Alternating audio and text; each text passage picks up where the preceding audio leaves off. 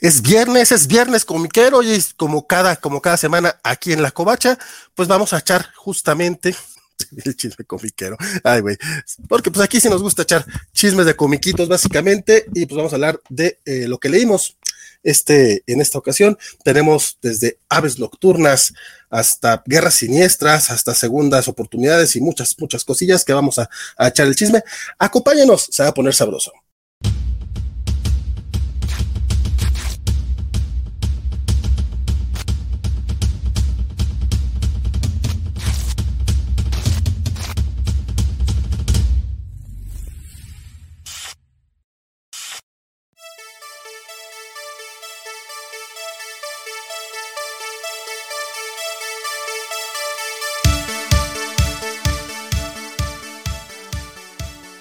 Tal? Mi nombre es Valentín García. En esta ocasión me acompañan como cada semana mi estimadísimo. Buenas noches, ¿cómo están? Bernardo Ortega por acá. Un placer saludarles. Sí es, Bernardo, tenemos este pues, invitado especial, como, como hemos dicho, no, no hemos anunciado quiénes, quiénes, quiénes nos acompañan esta semana. Ah, no. Ah, qué bien. Sorpresa, sorpresa. Entonces, sorpresa, sí, sí, sí. Este, primero quiero, quiero anunciar, pues alguien de casa, la verdad es que esta semana no tuve chance de verlo por muchas cuestiones. Este, saludo, pero antes, antes de presentarlos, saludamos al buen Antonio Swain, a Jesús Monroy, que intentó leer el Batman Catwoman y dice que está muy me. El tío Juan Burciaga, que nos saluda desde Twitch. Este, Rodrigo Díaz, Scott Morales, que está acá revisando cómo está todo por acá. Gracias, compadre. Fercano, eh, Mr. Max y Gonzalo Borgaza, qué bueno que están acá. Les decía, nos acompaña este compañero aquí de La Covacha y de aquí de Duran York. Isaac de la Rocha, buenas noches. Y mucho más especial, creo yo. Digo, no, no porque Isaac no lo sea o porque Bernardo no lo sea. Eh, de hecho, se, de hecho eso fue lo que dijiste, pero gracias. ¿Cómo me desconecto? ¿Qué ya? Si nos desconectamos, creo que sí lo hacemos un poquito más especial, pero vamos a esperar a, DC a la mitad. ¿ven? Este, ya no sería la primera vez, pero bueno, este, lo que pasa es que es la primera vez que nos acompañan desde, desde sector cómic. El, el señor Adrián Medina. Hola eh, Bernie, hola, ¿qué tal mi estimado vale, vale? ¿Y qué tal mi estimado Isaac? Buenas noches, no es porque sea muy especial el invitado, sino ya el Vale lo comentó, sector cómic aquí presente, muy agradecido por la invitación digo, no es la primera vez que hacemos algo juntos, el, el ambiente comiquero se ha alineado y ha habido este crossover, los canales se volvieron a cruzar, Sector Cómic MX presente en la Covacha. Buenas noches, gracias por la invitación.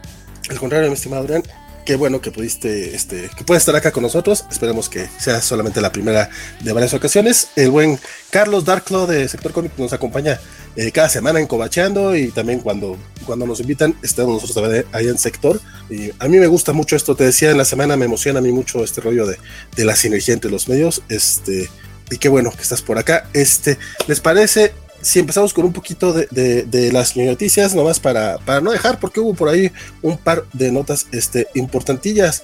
Los dejo tantito, pero ustedes, por favor, eh, coméntenlas. Don Isaac, tú querías comentar lo de eh, al, algo de los hombres X. Pues sí, creo que la, pues yo creo que sí la más fuerte nota para los comiqueros esta semana y sobre todo para los fans de los Hombres X es que eh, Jonathan Hickman, quien ha sido el escritor de la serie principal de X-Men y el, eh, de hecho su puesto es como Head of X, la cabeza del, como el, el, como el showrunner de todo este relanzamiento de los X-Men desde hace poco más de dos años, eh, pues deja el título, bueno, deja a los X-Men con, con la miniserie esta de Infierno que se va que se va a publicar a partir del próximo mes. Ya inicia el inicio ahora en septiembre, ¿no? Si no me equivoco. Y ese va a ser su último trabajo para X-Men. Pero interesante, no para Marvel. Eh, él va a continuar trabajando en Marvel, que es lo que creo que es lo más interesante aquí. Eh, yo esperaba cuando recién vi la nota que hubiera sido una de esas de, nada, pues la editorial y saben que a la chingada que ahí se quedan. Pues no, al parecer está muy contento trabajando con Marvel. Él los planes que tenía para X-Men no se dieron como estaban originalmente planeados, pero al parecer, al menos por lo que dicen las entrevistas, quién sabe si dentro de unos años en Twitter nos revele la verdad de todo, pero ahorita parece ser que simplemente el dar el brinco al siguiente punto de la trama eh, iba como a deshacer los planes de todos los demás escritores que estaban trabajando en la línea. Entonces le pidieron que, se calmara y él parecer estuvo de acuerdo. Entonces él termina ahorita su intervención con Infierno y se muda a otras cosas, pero trabajando dentro de la Casa de las Ideas y de, continuando con sus proyectos de, autor. Me recuerda mucho al caso de Tom King cuando le pidieron amablemente que dejara, que dejara Batman precisamente por temas, temas muy parecidos. ¿eh? A mí me sorprende que Hickman, después de todo el grandioso run que tuvo en X-Men, deje este importantísimo título.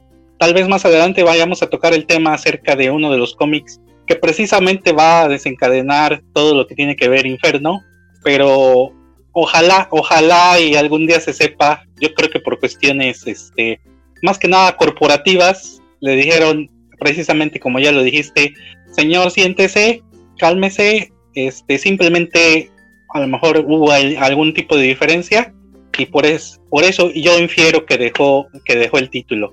¿Cómo es, Bernie? Mm, lo de que Hickman era el showrunner, honestamente, eh, de hecho, o sea, sí tuvo el título de House of, de Head of X, pero realmente el que, el que llevaba eso por mucho y, era notorio era el editor eh, Jordan, Jordan D. White. Eh, Hickman fue quien pichó la idea general de, del reboot y por supuesto y todo lo que, lo que estableció como base en Hawksbox. Eh, es muy famosa ahora, o se ha repetido muchas veces la reunión en la que, en la que vuelvo a repetir la palabra, en la que pichó esta idea inicialmente a Marvel, que era de, tres actos, según él mismo recuerda, recuerda en, su, en su statement. ese primer acto aparentemente terminaba con Dawn of X, y como bien sabemos, Dawn of X se prolongó muchísimo por el tema de la pandemia. A su vez, trajeron y empezaron a ampliar demasiado el número de escritores que estaban jugando con, la, multitud de series. A cada momento se estrenaban series nuevas de, X-Men. Eh, la, última que acaba de terminar y que, creo que va a ser de, de las más cortas, Children of the Atom, es un ejemplo de, de cuando ya se expandió tanto la línea que creo que salió un poquito de control. Eh, en el sentido de que estaba la idea general que quizás Hickman había dado en un momento, pero lo que Marvel estaba haciendo que, y que se estaba vendiendo muy bien se estaba saliendo de proporción. Lo que él comenta es que eh, en algún momento pues habló de empezar ese segundo acto que pensaría yo tiene algo que ver con el final de Ten of Swords y lo que querían hacer posterior, que más o menos es por donde se están yendo eh, los títulos ahora, pero era lo que él esperaba hacer eh, mediados del año pasado. Eh, lo, que, lo que me doy cuenta con esto, o, no me doy cuenta, pues, pero puedo intuir porque no lo he dicho, es que básicamente eh, no va a esperar más por Marvel, por Marvel para hacer el segundo acto. Sencillamente ya, ya tienen esas ideas. Eh, eventualmente ellos decidirán si van, a si van a seguir con esos tres actos o no, pero él sencillamente ya, ya está retirándose, cosa que honestamente desde Tenopsor me, medio se telegrafiaba. Entonces, eh, eh, la, idea general o lo, inicial que teníamos con, con, pues por ahora no lo vamos a, no lo vamos a saber, sino hasta quién sabe dentro de unos cuantos años. Eh, ese, ese, ese, plan que tenía con Hawksbox y lo que, esos tres actos de los que tanto habla, pero no, nos quedaremos con lo que hasta ahora tenemos. al menos hay tres escritores que yo creo que están bastante capaces y que han estado haciendo un buen trabajo hasta ahora con tres series que creo que están destacando. Eh, me refiero a, a Lewin Consort, este, Simon Spurrier con Way of X y, y Seth Wells con, con Helions. Eh, esperemos que puedan medio llevar el barco por un buen rumbo, pero si la historia que Hickman en algún momento se planteó en Hawksbox, sencillamente, sencillamente mm, se perdió, se va a desfigurar. ¿Quién sabe, quién sabe lo que era en un principio y qué, y qué terminará haciendo ahora, desafortunadamente. Eh, algo que se me hace interesante, eh, bueno, son un par de cosas en la declaración. Una es que Hickman es de los pocos escritores que tiene ya el nivel como para aventarse un desplante así contra Marvel y no lo hizo, que es algo que se me hace eh, curioso. O sea, por eso me hace creer que, terminaron en buenos términos dentro de lo que cabe. Porque si, si alguien, o sea, te lo creería de alguien como eh, Tom Taylor, Seb Wells, Al que apenas se están como que despegando, que sí dijeran, bueno, ahorita tengo que callarme, aguantar vara, ni más. Pero Hickman ya tiene el estatus como para mandar a, decirle, ¿sabe que me voy a DC, me voy a allá? Ya no ocupa eso. La otra es lo que menciona, que dice, eh, se me hizo muy curioso lo, que menciona. Marvel no me paga por escribir cómics mensuales, me pagan por algo más como yo entendí que como Marvel espera que haga como algo como lo quiso con eh, pero en otra parte, eh, como este pitch para crear este nuevo, nuevos status quo supongo que es Marvel está intentando hacer lo que en su momento tuvieron, intentó DC con Geoff Jones, este puesto raro que nunca nadie entendió, el de qué, Chief Creative Officer. O a lo mejor lo, que era Bendis, pero sin tanto bullying, que era como alguien que, que lanzara como conceptos para que los demás escritores usaran. Puede ser, puede ser que en esa, en esa junta en la que dio esa idea de, de, de, los tres actos de Hawkspock, etcétera, se volverá legendario eso más adelante. Eh, quizá haya dado pitch de otras ideas. Ciertamente, Hickman es de, de ese tipo de, pensar en, en, grandes mitologías. Usualmente él mismo las ejecuta y lo hace muy bien. Lo vimos con Fantastic Four y, y lo que ha escrito independientemente hizo jueces, lo que me viene ahorita mente de pensar en una historia que tomó un buen tiempo, pero que desde un principio al final estaba bien concebido. Eh, probablemente quizá había otros pitches, otras ideas o estaban esperando algo más de él, quizá ese contrato siga vigente. Lo que sí puedo entender es que, eh, o lo que sí puedo intuir es que no creo que sea necesariamente de mala relación, creo que la pandemia, la interrupción por todo el tema del COVID tuvo mucho que ver. ¿Por qué intuyo que no es algo de mala relación? Eh, muchos de los escritores que están trabajando en títulos X, eh, la adorada Tini Howard de, de, Vale, por ejemplo, es una, una de ellas, se están yendo a trabajar con, con Hickman en Substack, en lo que está desarrollando allí, allí, con ellos. Entonces pareciera que hay una buena sinergia. Varios de ellos los escogió Hickman, ¿no? O sea, bueno, le ayudó como en el reclutamiento, tengo entendido, de la, de los este, algunos de los primeros de la primera tanda de escritores. Eh, pero bueno, yo creo que eh, algo que espero eh, que me gustaría ver es esta historia de los X-Men ya realmente estaba creciendo mucho, o sea, realmente ya tenía una escala donde ya no se, se estaba saliendo de control hace rato. Children of the Atom para mí es el, un síntoma muy tardío de algo que se salió de control sin, sin necesidad alguna. Y se salió de control editorialmente y salió de control también dentro del universo Marvel. O sea, ya los X-Men estaban operando dentro del universo Marvel a una escala que simplemente ya los Vengadores no podían ignorar. Los Cuatro Fantásticos, o sea, ya es muy, muy grande todo esto. Entonces, tal vez Hickman lo que va a hacer es regresar más adelante al evento. O sea, porque suponemos que el, endgame de todo esto es el asunto este de los Phalanx y las. Eh, las razas estas. Eh, el, el, final de Power of Ten, ese futuro, ese posible futuro, sí. Pero yo creía también que el final es algo que medio estamos viendo, lo comentaremos cuando hablemos de Way of X, es que este experimento de Krakoa se va a ir a la verga terriblemente, pero mal. Eh, fundamentalmente porque se van montados en una, en una onda de ego medio fascista que sencillamente hay, o sea, esperas que, que, todo va a terminar bastante mal. Eh, quizá, quién sabe si vuelvan a reeditar un Avengers contra X-Men, pero esta vez como que si iban a tener razón los Avengers en querer volverlos verga. Sería bueno eh, que fuera una buena o algo así. Pero sí, pues las puertas están abiertas, ¿no? Las puertas están abiertas a que haya este conflicto. sí, desde el principio lo han estado, lo han estado planteando porque básicamente los, los, eh, los mutantes están tomando su lugar en el mundo, pero su lugar en el mundo es haciendo un apartheid para ellos mismos y llegan eh, declarándose la raza superior, o sea, por eso es que Magneto nunca se puso a, a porque básicamente lo convenció. eso es lo que. Por fin, por fin se, se, materializó su sueño, ¿no? Y definitivamente en el universo Marvel, este, si tenemos a los X-Men yo, lo vi desde un principio de estas este, hermosas series que, hemos venido siguiendo a lo largo de ya dos años. Este, los X-Men no pueden ser felices, los X-Men no pueden ser los que controlan todo, parten y reparten. Entonces tenía que llegar a un punto del conflicto. Siento que llega muy, muy pronto y que si sacan a Kirman o sale Kirman del juego, este, es eso, contener algo que ya se estaba, y ya lo mencionaron ustedes, que ya se estaba saliendo de control y que simplemente le estaba dando eh, los reflectores a, a los X-Men y a lo mejor no es lo que Marvel quiere. Entonces son una serie de decisiones editoriales y a nivel este, empresarial que dicen, bueno, mejor le paramos aquí y vemos cómo, cómo llevamos esto. Definitivamente coincido con la idea de que en algún futuro vamos a llegar a el evento porque Kirman es de, de eventos. Este, y, cosas monumentales que den un cierre, a lo mejor no con una secuencia o con la secuencia que se esperaba o que pretendían tener desde un principio, pero al llegar a un balance o al haber un balance y, poder desarrollar y sembrar para el futuro, dicen, mejor nos quedamos así, ¿no? Creo que, creo que todo tiene sentido. Sí, lo que es un poquito de lástima porque tenías esa idea de Hawksbox y aparentemente no va a materializarse, entonces siempre va a quedar como en las que hubiese sido así. Pero bueno, estamos acostumbrados a ser repetido eso. ¿En cuántas oportunidades no hemos vivido algo así?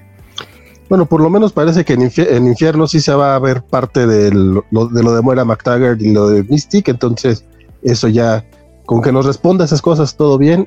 ¿Qué creen? Bueno, obviamente no, no, no, a menos de que trabajáramos dentro de Marvel, no, no, no hay manera que lo sepan o que lo sepamos, pero ¿cuál creen que es el proyecto que, que va a tener Hickman dentro de Marvel en enero? ¿Con qué creen que pueda eh, regresar este hombre? Digo, porque, porque al menos a diferencia de, otros autores que tienen su proyecto de Substack, eh, Hickman sí sigue trabajando en Marvel. Yo apostaría a Avengers. ¿eh? speculation, ¿no? Yo apostaría algo como Avengers. Jugarle a la segura, ¿no? O sea, yo creo que se van a ir por eso. No creo que tomen un título menor, que a lo mejor sería una, una gran sorpresa. Y, ahora sí que levantarlo por ahí, con, con, con toda la grandiosidad que le puede implantar Hickman yo, yo apuesto por, por algo más, más mainstream, más, más popular como Avengers. Yo, eh, la, mi primera opción hubiera sido el lado cósmico, pero creo que ahorita Al Ewing está como, se consolidó como el arquitecto de esa esquina y creo que lo van a dejar ahí. Ya tiene ahorita su mini evento este de Final Annihilation. Eh, Avengers sería curioso porque ya atendió Avengers. la, opción en Avengers sería como que los creciera como respuesta a los X-Men, como lo del mundo de Vengadores que hizo durante esta etapa, pero eh, un poco más explorado para responder a los X-Men esperando como a un Avengers versus X-Men a una escala cósmica. No sé qué tanto los dejen hacer tan semi como imperialistas a todos sus superhéroes Marvel, porque ya tendríamos a los X-Men y a los Vengadores como en lo mismo. Pero a mí, mi así como gusto personal es que dejaran a Hickman eh, como hacer algo con el lado mágico de Marvel. Eh, la magia en Marvel está como nada definida, no hay en sí una, una esquina mágica en Marvel. Entonces me encantaría ver algo tipo Hawksbox, pero para la magia en Marvel. Que explicar qué significa ser el hechicero supremo, ese tipo de cosas, ponerle como reglas a la magia, un sistema de magia, estaría interesante. Pero Hickman, jala por ese lado. Yo lo he siempre pensado de él como un, super ciencia ficción. Pues, no, sé. No sé, en, en, East of West tenía algo, elementos mágicos. sí, pero era magia, sí te entiendo, pero al final era magia que explicaba con ciencia ficción. Él siempre como que jala PC que capaz puede ser que lo sea lo que, haga. O sea. a, lo mejor es lo que eh, creo ay, que es, se está acá, se va a ¿Todo bien? Ah, un trueno aquí cerca. Este, ah, no, caray. Sí, también lo vi. también lo sentí, compadre. No, más bien me gustaría justamente que, que magia que hiciera un sistema de magia, o sea, magia con reglas y explicada y así, que a lo mejor es lo que se ocupa un escritor de ciencia ficción que venga y haga eso, porque ahorita la magia en el universo Marvel es como, ay, lo que quiera, lo que ocupemos que el Doctor Strange haga hoy, o Wanda. El, mi sueño guajiro sería eh, quizá retomar o, hacer un, no sé si un retake o, volver a hacer lo, que sea que hizo con, con, con Fantastic Four eh, a, la par de una posible película de Fantastic Four en el MCU. Más eso es un sueño guajiro porque bien sabemos que cómics y películas en, eso Marvel no ha sido particularmente hábil. Pero ese es mi sueño guajiro, ¿no? No, no, no lo tomen como una predicción, es, lo que me gustaría. Pues bueno, ese fue uno de los chismes eh, comiqueros de la semana.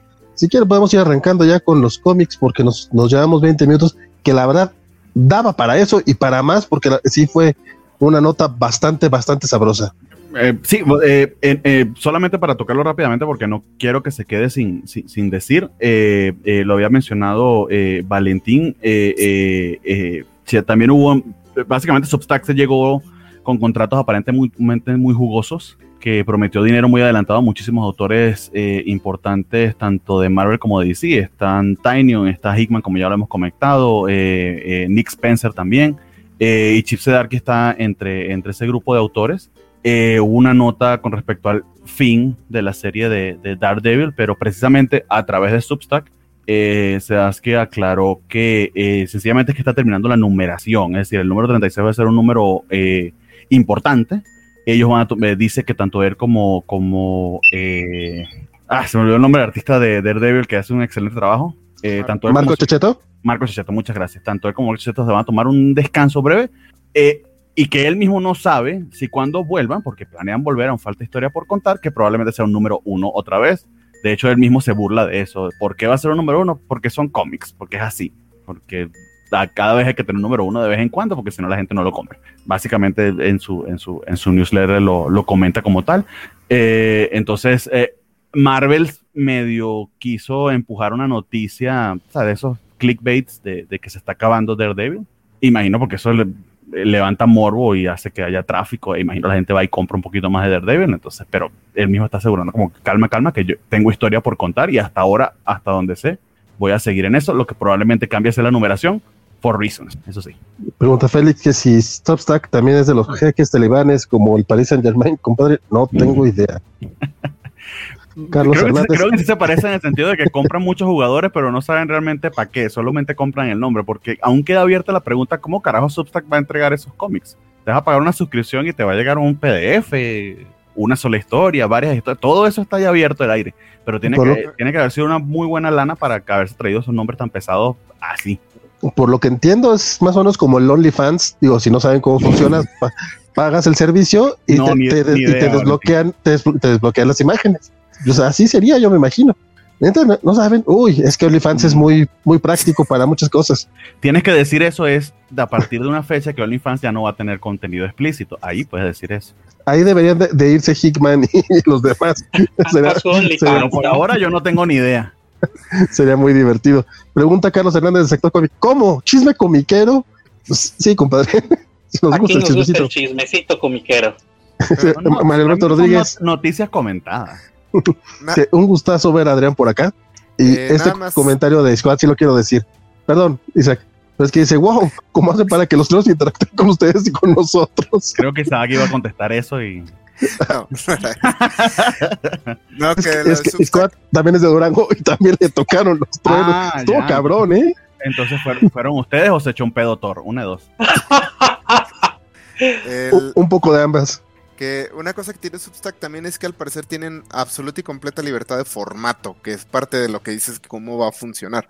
Porque James Tillion sí mencionó que va a sacar antologías, antologías con otros escritores, que vas, piensa sacar un cómic que sea básicamente una novela de terror, de no sé, cientos de páginas así de golpe. Entonces, como que nadie sabe, pero suena súper mágico. A ver si no lo, como que los estafan o así los llevan a una isla desierta, un pedo así, porque suena demasiado mágico. El tema es que ellos, según entendí, eh, eh, leí y luego también se lo escuché a, Alberto Calvo en su podcast. Eh, así que lo que leí, como que si era, al menos él está dando algo de veracidad, pero no, aquí sí son chismes.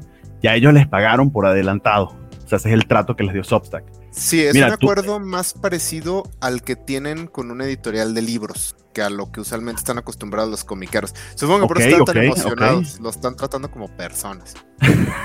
Sí, además, eh, el atractivo ahora, que ahora sí llegamos a chisme, amigo.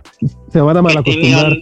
Tinian expresó eh, directamente que la cuestión de obtener los derechos, inclusive de uso, de, de republicación, los mantenían ellos. Entonces, esa fue la bandera con la que él comunicó con bombo y platillo esto. No dudo, este, con este comentario es de que al final la marca se hace fuerte al tener ya en el barco a estos, este, a estos grandes nombres que discúlpenme, pero yo sí les compro que ya son productos asegurados, o sea, son productos que por querer leerlos voy a pagar una mensualidad y voy a tener acceso a un contenido, mm, no lo quiero comparar como el streaming porque no es video, sino al acceso más como lo dice Vale, como un OnlyFans, que tampoco lo conozco, pero sé de sus mecánicas.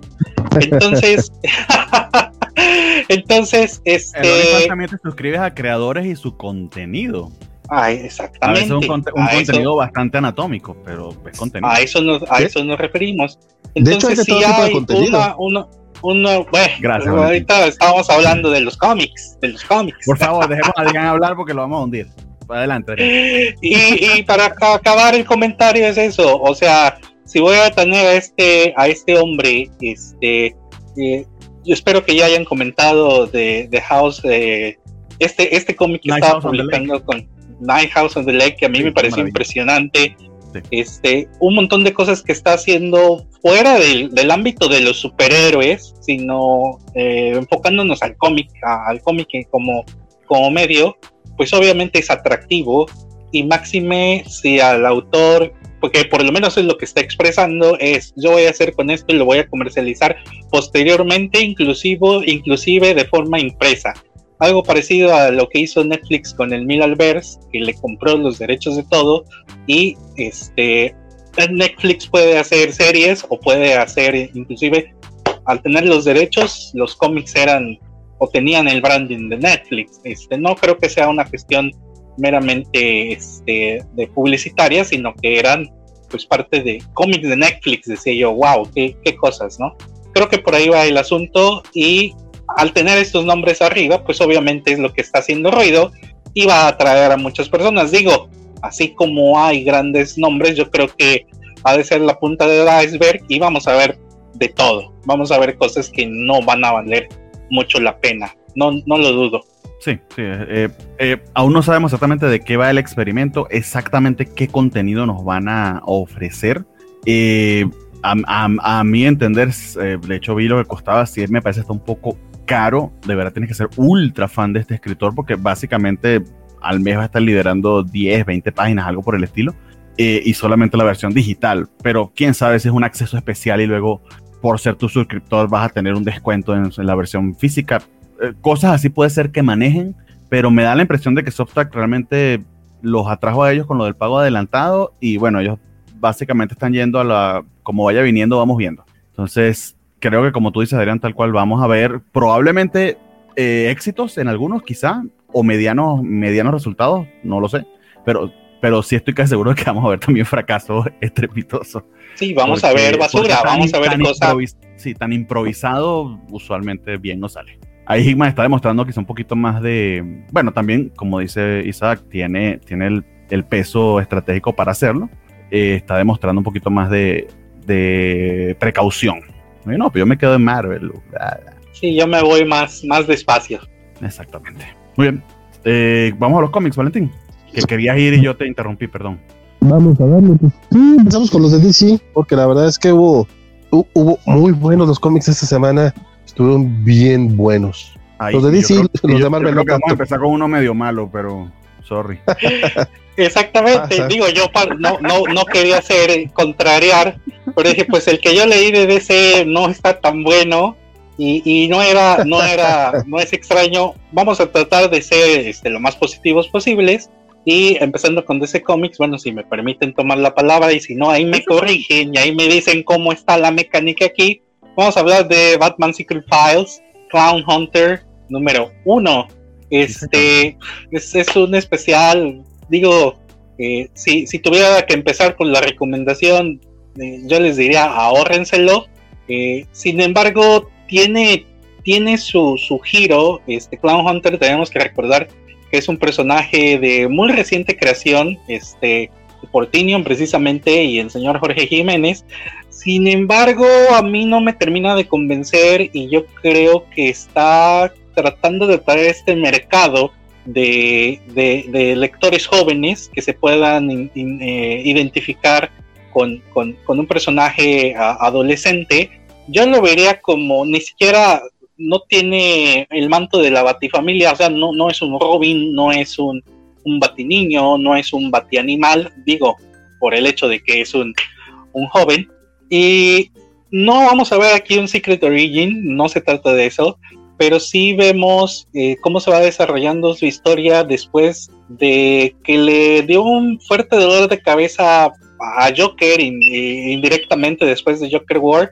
Pero, spoiler alert, y, sin ahondar tanto en el asunto, vemos cómo es atacado directamente por otro personaje de reciente creación, que es Punchline, que poco a poco le he encontrado eh, eh, el gusto a, Punchline, a diferencia que a Clown Killer, este, perdón, a Clown Hunter, porque Clown Killer no le gusta que le llamen así, porque es, equivocado. Precisamente es un gag que viene en el, en el cómic, y vemos quién está detrás de, un ataque, un setup, una trampa completamente este, abiertamente y es lo que estamos viendo actualmente en pantalla. Pues detrás de todo esto está Punchline, este personaje que si ustedes siguen los títulos de ese cómics, eh, en este momento pues ella se encuentra este, presa, pero tiene un control de, de, los medios, o vamos a decir que es un. Parece, parece, presa, parece narcotraficante, está presa, pero manda desde ahí más que si estuviera libre. Fíjate que no haciendo alusión a ningún caso mexicano, parece más una influencer, una influencer en la cárcel. Obviamente con acceso a muchas cosas y, desde la cual puede controlar todavía a la banda de estos payasos y, vamos a decirle que, le manda un mensaje muy directo a Clown Hunter que de no ser por un personaje de la Batifamilia, pues este personaje no lo hubiera contado. Siento que se ve rebasado, este, siento que el, cómic, les digo, se lo, se lo podrían ahorrar. Sin embargo, tengo por ahí el dejo de, bueno, quiero saber ahora qué va a pasar. No sé si estemos abiertos a spoilers, pero mm, prefiero no hacerlo un personaje de la Batifamilia lo salva y le ofrece ser su tutor, de, eh, su, su, nuevo entrenador, por así decirlo, lo cual poco a poco y después de lo que vimos en, el anual, me pareció, este, no sé si es el, Batman 2, me parece Batman Anual 2, que fue dedicado a, Clown Hunter, vemos este, cómo poco a poco lo vamos jalando o lo van jalando hacia el lado de la luz eh, contradictoriamente hablando, que sería hacia los eh, principios de la batifamilia. Eh, yo creo que ya la familia ya es demasiado grande y todavía tener a este chico que yo no le veo ningún beneficio, es un personaje que no me ha atrapado, se me hace un personaje muy, muy violento, que no tiene cabida en, este, en esta batifamilia. Sin embargo, a lo mejor el trasfondo del asunto es, como siempre, la redención y bueno, creo que, este cómic o este especial, este, eh, este Secret Files, este, nos, nos plantea el inicio de, un enderezamiento de, de, este personaje que siento que en un par de años va a estar olvidado, no como otros de reciente creación. A Punchline yo sí le veo mucho potencial, pero bueno, no, no es el tema hasta aquí, hasta aquí lo que les puedo contar de, Clown Hunter. Mi, hasta, número uno. Ahórrenselo, ahórrenselo. Este, no hay un buen equipo creativo. Este, la forma de, contar la historia no es tan atractiva. Se entiende, lo, logran, pero, pero ah, hasta ahí mi, mi comentario. Tampoco le voy a hacer, le voy a hacer el feo, ¿no? No, después de cómo lo dijiste, ya, ya, ya estuvo, estuvo bueno. ya, ya, les conté, ¿no? Ya les dije, si era así, pues ahí está. Pueden leerlo y pueden ver quién más sale y qué eh, pasa, pero bueno. Si, si quiere mantenerse al día exactamente de todo lo que está pasando en Batman y demás, pues eh, es un poquito medio inevitable, más créeme que con tres líneas que leías en Wikipedia basta. Clown Hunter es un Jason Top chafa, si eso pudiera ser posible. Este y, y sí, tal, eh, coincido básicamente con todo lo que, lo que comentó Adrián. Eh, eh, de hecho, leí más o menos como hasta la mitad, pero bastante predecible la historia. Con todo y que Head Brisson se ve mucho que es un, un, un Work for Hire. A, ver si, quién sabe, si, si estos personajes eventualmente van a querer explotarlos. A Punchline le está dando un frontline que yo aún no termino de diferenciar de todo a Punchline de, Harley Quinn. O sea, es Harley Quinn mala, eh, porque Harley Quinn ahora es buena. Yo pensaba eso en un principio, pero poco a poco le he ido leyendo y es la parte mala. O sea, la primera diferencia es que este Punchline no es tan loca clínicamente. O sea, simplemente es mala evil, o sea, no, creo que va por ahí. Bueno, bueno, es una sociópata. O sea, no estoy diciendo que sea la mejor persona. Es muy inteligente, pero no está, no está, no desvaría. Pero no, al nivel, no al exactamente, no al nivel de Harley Quinn, que clínicamente es, es incompetente clínicamente. Yo es lo que entiendo, pero. Los, los, pero, también lo son clínicamente. Lo que pasa es que no. no, por, ahí, por ahí va, ¿no? A veces. Sí, bueno, a lo mejor es eso, ¿no? hasta los escogemos de, de senadores, presidentes, Ay, Dios. eso de escoger es un decir, pero sí. Bueno, la gente va y vota, ¿no? Ay Dios, ya se está desviando este. Entiendo el punto. Estoy hablando, por cierto, estoy, hablando de, estoy, hablando de, estoy, hablando de, mi país, gracias. Sí, claro. Exteriores, no estoy hablando de ningún otro país, gracias. Ah, sí, cierto, no puedes opinar oficialmente. Luego lo, lo, lo, lo, estoy haciendo. Luego platicamos, compadre. Pero bueno. No se entendió así, no se entendió así, Bernie.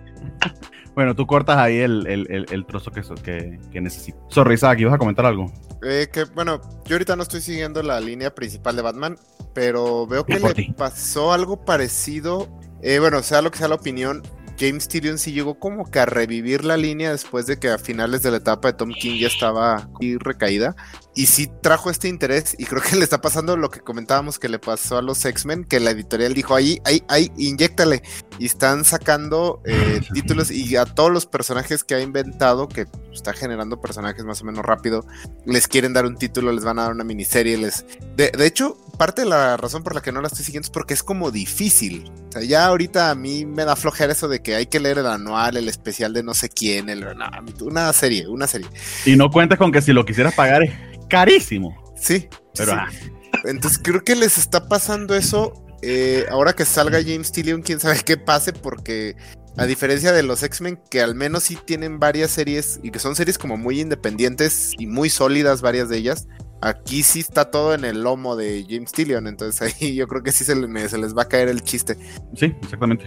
Eh, probablemente no volvamos a saber de algunos. mi, dinero está en Clown Hunter y el otro eh, Deadpool serio, no me acuerdo cómo se llama. Ah, sí, ya sé. Ghostmaker. Ghostmaker. Mira, con esa descripción le atinaste. Ghostmaker, no, siento que lo sobraron mucho. O sea, hay más personajes recientes que digo, no, estos van a. Punchline, yo siento que la van a explotar muy bien. Para mí es de mi agrado, no que la defienda, pero me costó un poco de trabajo entenderla e ir viendo por dónde va. Este, esto que me gustó, me gustó con lo que hizo con Clown Hunter, la entiendo no así, eh, que es un título de Clown Hunter, ¿no? O sea, ella es un personaje incidental o secundario. Clown Hunter va a terminar en el, Escuadrón Suicida 8 de un geriátrico James Gunn que lo van a matar a los primeros cinco minutos, ya vas a ver. Wow. Muy bien. hablando de series que sí resucitaron muy bien y que creo que van muy, muy bien, la siguiente en la lista es Flash. Eh, Valentín, ¿la leíste? No sé si quieras comentarla, porque sé que, sé que te ha gustado mucho y quería darte la, la palabra que iba a comenzar con, con, The Flash 773. Sí, no, Flash es de mis cómics favoritos ahorita. Este, si bien eh, este segundo arco eh, de Jeremy Adams no, no estuvo al nivel del anterior, por lo menos solamente fueron dos, dos partes. La pelea con Heatwave que comenzó en el, en el número pasado, básicamente concluye aquí. Y este número, aparte de, de, de ver cómo Wally West resuelve la situación con Heatwave de una manera heroica sin ser sin recurrir a la violencia. Eh, también tiene este otro, tiene otro, este otro aspecto de que vemos a Wally en este, en este nuevo empleo, el que le consiguió eh, Mr. Terrific. A lo mejor, y ahorita sí eh, me culpo, me culpo completamente, a lo mejor este, no, no se la estoy vendiendo chida, pero este, este, este cómic mantiene creo que a mí lo que me está gustando mucho de, los nuevos cómics de DC a partir de Infinite Frontier es que ya no les está dando miedo volver a tener a superhéroes sin, sin un gramo de sí mismo. Wally West es una buena persona y hay, una viñeta en la que justamente dice, es que pues si, si no vamos a, hacer las cosas bien, ¿cómo vamos a cambiar el mundo? Es un cómic hermoso, Jeremy Adams está haciendo, haciendo que me enamore nuevamente del personaje y Will Conrad también bastante efectivo en su arte. no puedo, no puedo nada más que recomendárselos ampliamente. Por eso decía que DC tiene los mejores cómics esta, esta semana, aunque bueno, no leí Clan Hunter, my, bad. Pero no, mejor. pero los otros. semana tan linda. sí, no, la verdad es que sí. Mira, también esta semana evité leer este el Blue and Gold para, para no este para no hacer corajes leí Flash, leí Nightwing, leí Superman and the Authority. Yo amé DC esta semana. Muy bien, suena muy bien y yo creo que es un balance y sube, sube los puntos de los cómics buenos de DC contra, contra el malito con el que empezamos. Se ve muy bueno, ¿eh? Me lo voy a buscar. De hecho, sí, o sea, alta recomendación. Eh, Flash, justamente después de, de, Infinite Frontier, no recuerdo exactamente en qué número empezó, pero ya van sus buenos 6, 7 números. Eh, recuerda en cierta medida, y bueno, distancias aparte al Flash de Mark Wade, eh, y, sobre todo cómo resolvieron eh, cómo reivindicaron a, Wally West, que, suponemos nosotros que la única razón por la que estaba en, tan mala posición era porque Dan Didio lo odiaba. Es la, única conclusión a la que hemos podido llegar aquí. Lo odiaba un No sabemos a quién odiaba más, si a, a Tim Drake o a, Wally West, una de los dos, pero era una cosa de verdad que, bueno, en el caso de Wally West creo que era un poquito más enconado, porque creo que Drake solamente lo desapareció. Este, pero de verdad lo reivindican de una manera eh, muy, muy creativa Inclusive hacen algo que me parece a mí milagroso, que es que en, cierta medida explican y, hasta, sí, pues falta una mejor palabra, no se me ocurre ahorita ninguna, reivindican Heroes in Crisis. O sea, le dan una vuelta a Heroes in Crisis que es maravillosa. Difícil. Es difícil, no le voy a decir cómo, porque ese es el gimmick, pero sí creo que con eso les puedo vender eh, la, jerarquía que tiene esto. Eh, este, este, este ciertamente es un número de procedimental, digamos, de paso, pero con todo y todo eh, sigue estando entretenidísimo, se lee de una sola de una sola corrida porque no quieres dejar de, seguir las páginas, te interesa qué va a pasar, cómo va a resolver Wally las cosas. Eh, y precisamente ver a Wally Front Center, eh, al Wally que conocemos con sus, con sus problemas, pero también con su, con su extrema bondad y optimismo, es algo muy bonito es algo de verdad reconfortante y en serio, tal como espero que con eso poder darle, darle eh, redondear un poquito los comentarios de, de, Vale, pero, pero sí, es de los cómics que más hemos estado disfrutándose eh, mes a mes. En serio, está, creo que está pasando un poquito bajo la mesa porque es Flash y, bueno, de fin, no es Batman, que es el 60% del revenue de DC, este, pero se sostiene, se sostiene la mar de bien, ¿verdad que sí?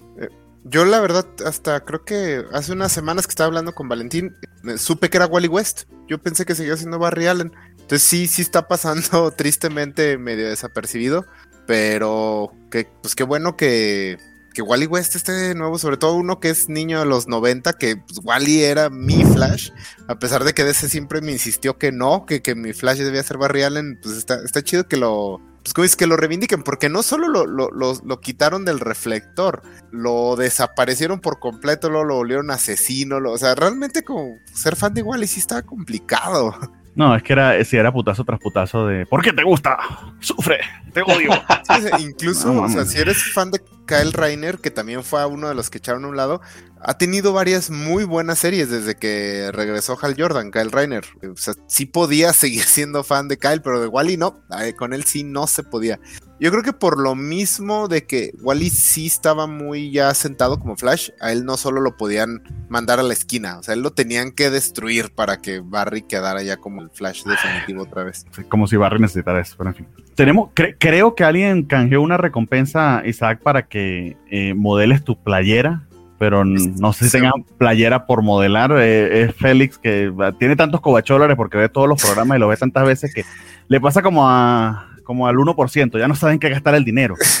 Pues se va a decepcionar mucho porque mi playera es lisa. playera Ahí tienes, Félix. Pasó. Ah, yo esperaba que fuera la de tu trabajo, por lo menos, compadre.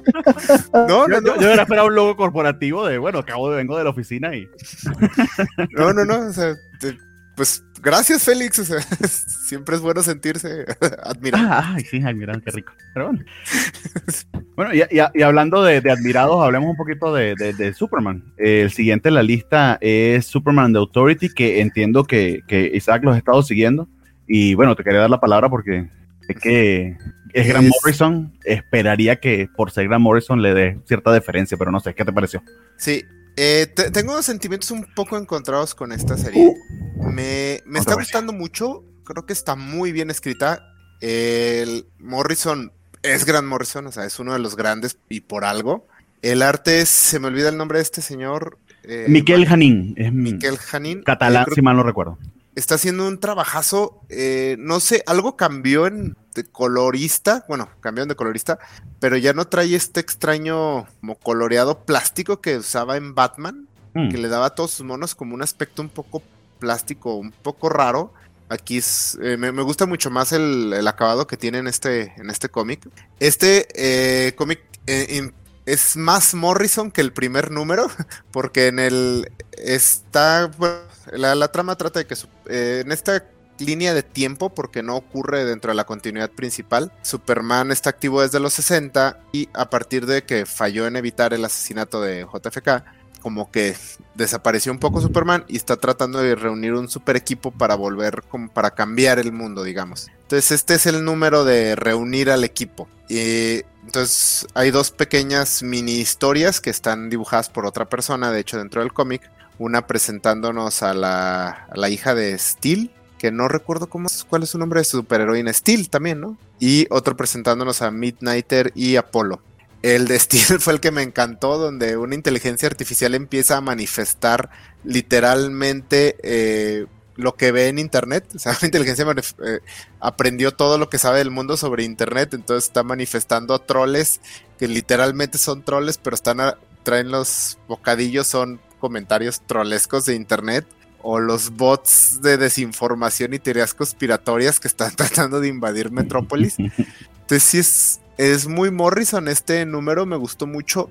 Eh, cuando digo que estoy un poco conflictuado es por el hecho de que esta miniserie van a ser cuatro números. Sí, yo pensaba que eran tres inclusive. Ok. entonces, eh, ok. Todo está en, o sea, todo por el ritmo y todo supongo que los cuatro números van a ser de reunir el equipo y enfrentar su primer reto y se acabó. O sea, lo siento como el inicio de una serie regular, no como una miniserie. O sea, no veo cómo en cuatro números nos vayan a contar, vayan a resolver algo, vayan a llegar a algún lado más que. Yo veo, me imagino la última página como la toma de todo el equipo ya reunido y consolidado. O sea, no, sí, y esto, continúa en Superman de Authority, ahora sí mero mero final final como tu tesis número uno. a lo mejor sí. Ahora sí es la serie de verdad, ya van a ver. Exacto. Que también Grant Morrison tiene eso de que desde que es super rockstar, su algo que hace es que ya no hace como series. O sea, de hecho, Linterna Verde fue una serie regular y aún así pidió que se le dividieran en temporadas, pero ya no hace como series regulares, hace así como conceptos. Está así bien, o sea, ya como Multiversity, que no es una serie, es una historia que se va contando a lo largo de distintas series que no van, no te voy a enumerar y tú vas, ves cómo lo armas. Entonces a lo mejor sí va a ser algo así, que esto va a continuar en, en un especial de Aquaman, una cosa así, porque aparte de Morrison se ha dicho eso de que, bueno, es que es, les doy la oportunidad de leer más, cómics, no sé de qué se quejan. Pero en sí como cómic me gustó mucho.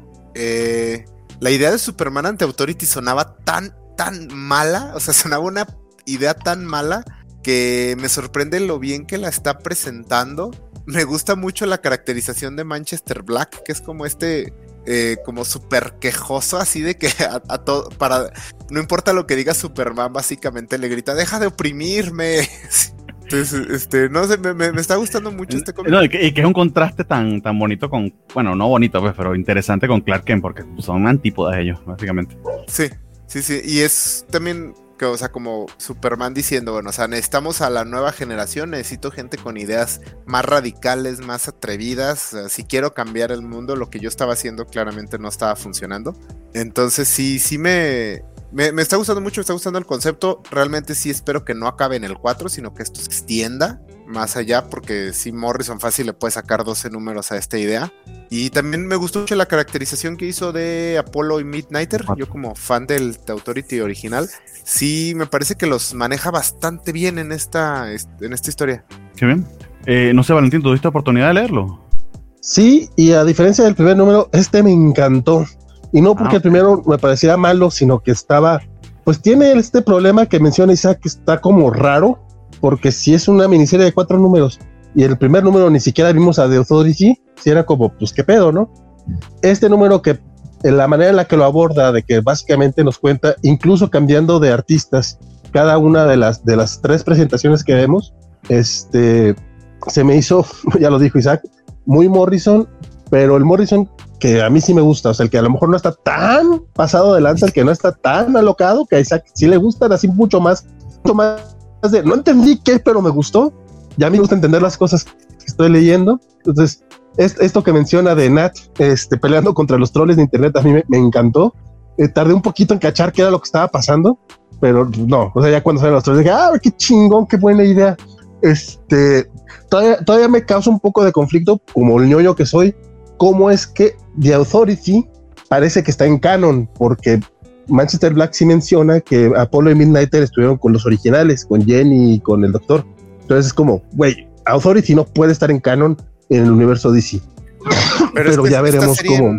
no está ocurriendo en el universo de DC, porque en esta serie Superman estuvo activo durante los años 60. Todavía no sabemos cómo funciona, pero sí es cierto, estuvo... Bueno, eso fue lo que parece que nos dijeron en el número anterior, ya veremos cómo, cómo lo evolucionan. Tampoco creo que en cuatro números nos pueda contar todo, nada más resalto el hecho de que este, esta historia se la propusieron a Morrison cuando todavía estaba la dictadura. Y por lo que dijo Morrison, aunque ya había aceptado porque le gustaba la idea de poner a Superman con Authority, no le gustaba la visión que Didio quería para, para la miniserie, como que lo quería, quería un Superman pues más hijo de la fregada.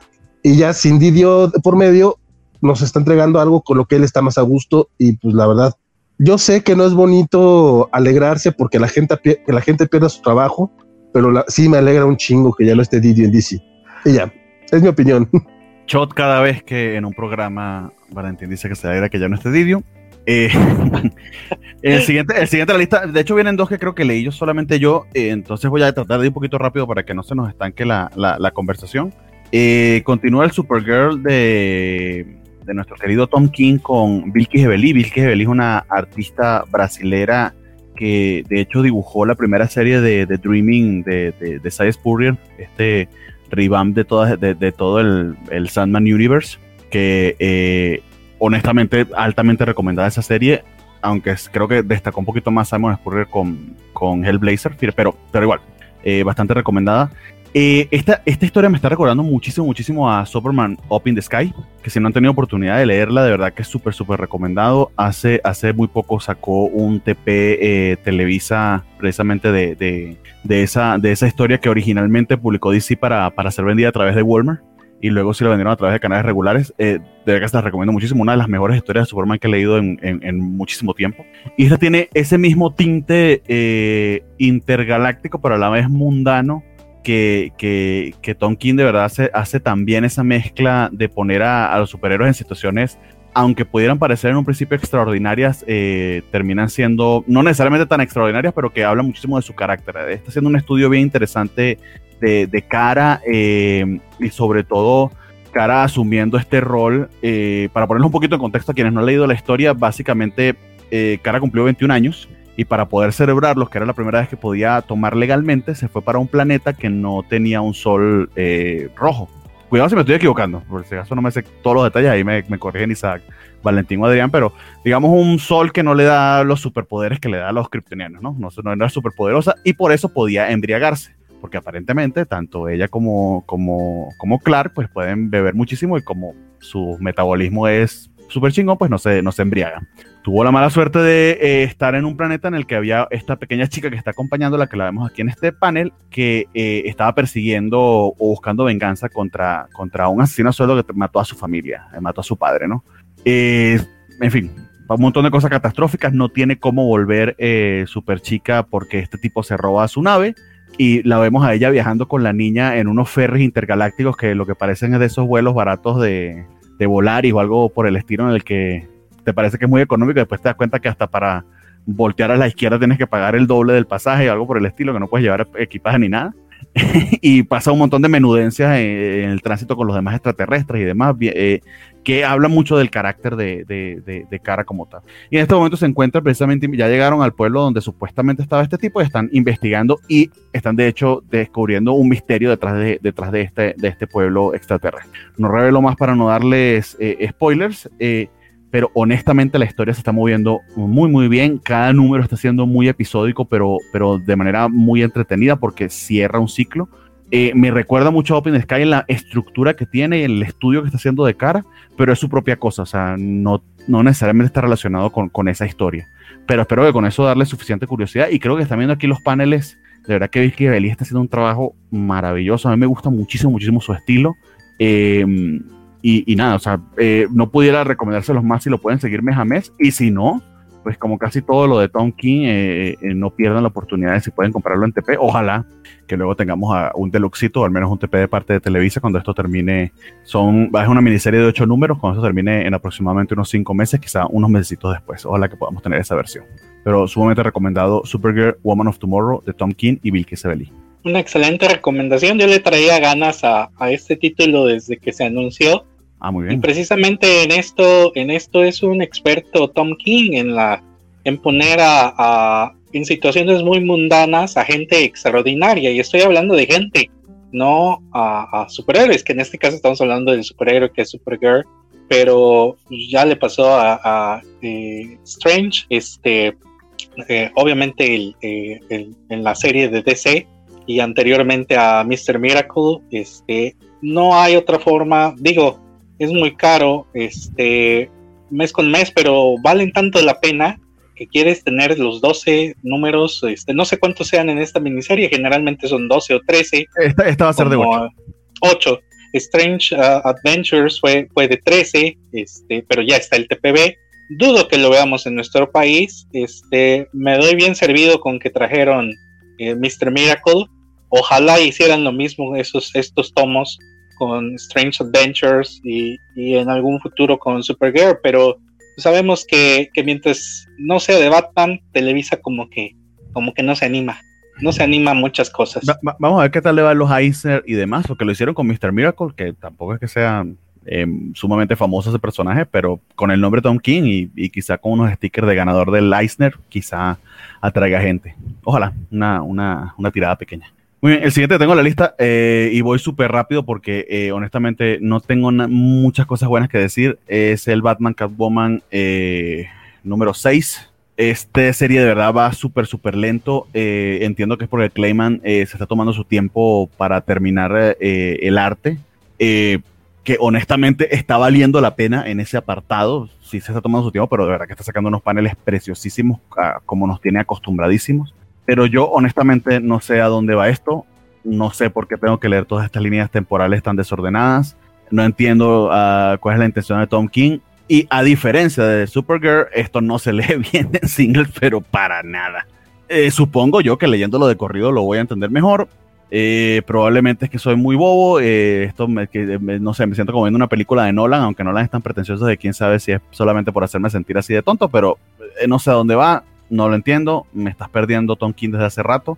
No sé qué tiene que ver este, la de la máscara del fantasma aquí. En fin, la historia sigue, avanza. No estoy diciendo que no esté interesante, pero está tan fracturada, están tan separados los números entre sí que leer esto eh, a medida que van saliendo los singles a mí me ha resultado muy, muy confuso. Al punto de que lo ideal sería que cada vez que voy a leer un número tendría que leerme los anteriores, pero para esa gracia me espero que termine. No sé si alguien más tuvo una oportunidad de leerlo, si no, nos movemos. Yo no lo he leído porque yo me bajé del Batman de Tom King hace ya buen rato. Y así como tú escribes que te estás sintiendo con esto, yo sí me sentí casi durante toda su etapa. Yo siempre decía, eh, eh.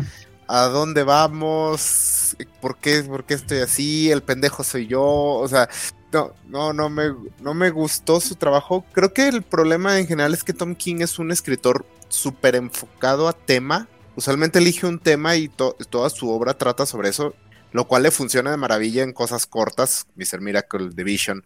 Eh, y en Batman decidió hacer lo mismo con una saga de 100 números y se convirtió, creo que, o sea, nada, es, es poquita mantequilla en muchísimo pan. Entonces, no, no, a, mí sí. hay pequeños mini arcos que valen mucho la pena. Recuerdo el del juicio cuando precisamente eh, es parte del jurado. Eh, el de Cold Days se llama. Ese mismo, pero, pero de nuevo, es, una semillita, es una historia pequeña que plantó allí. Por historia pequeña va muy bien, pero el overall. Sí, entonces no, no, yo sí, Clayman, me encanta que por fin se le esté reconociendo como un dibujante ya rockstar. Espero que después pueda hacer un proyecto que yo pueda disfrutar. Eh, pero no, no, no, yo esta serie ya ni le intenté. Lo siento mucho, sí. Yo también, de hecho, creo que me bajo de aquí. Espero que termine. Espero que termine y voy a hacer tres doctorados y probablemente ahí la entienda, pero por ahora eh, no. Y no sé, no sé si fue que aprendimos a Adrián y no quería que habláramos de Batman Woman. Es el Roger de Adrián. Oh, ¿Sabes que, que Adrián este, está ahorita en el norte de Veracruz? Sí, entonces. ah, cierto, el, el, detalle del huracán. un, sí. un pequeño detallito, no sé, está bien, un huracán. Sí. Esperemos que esté bien. No sé si le puedo mandar un mensajito ahí, vale, para asegurarnos que. Ya, ya, ya, le mandé el mensajito. Este, no, me ha contestado, pero esperemos que esté bien.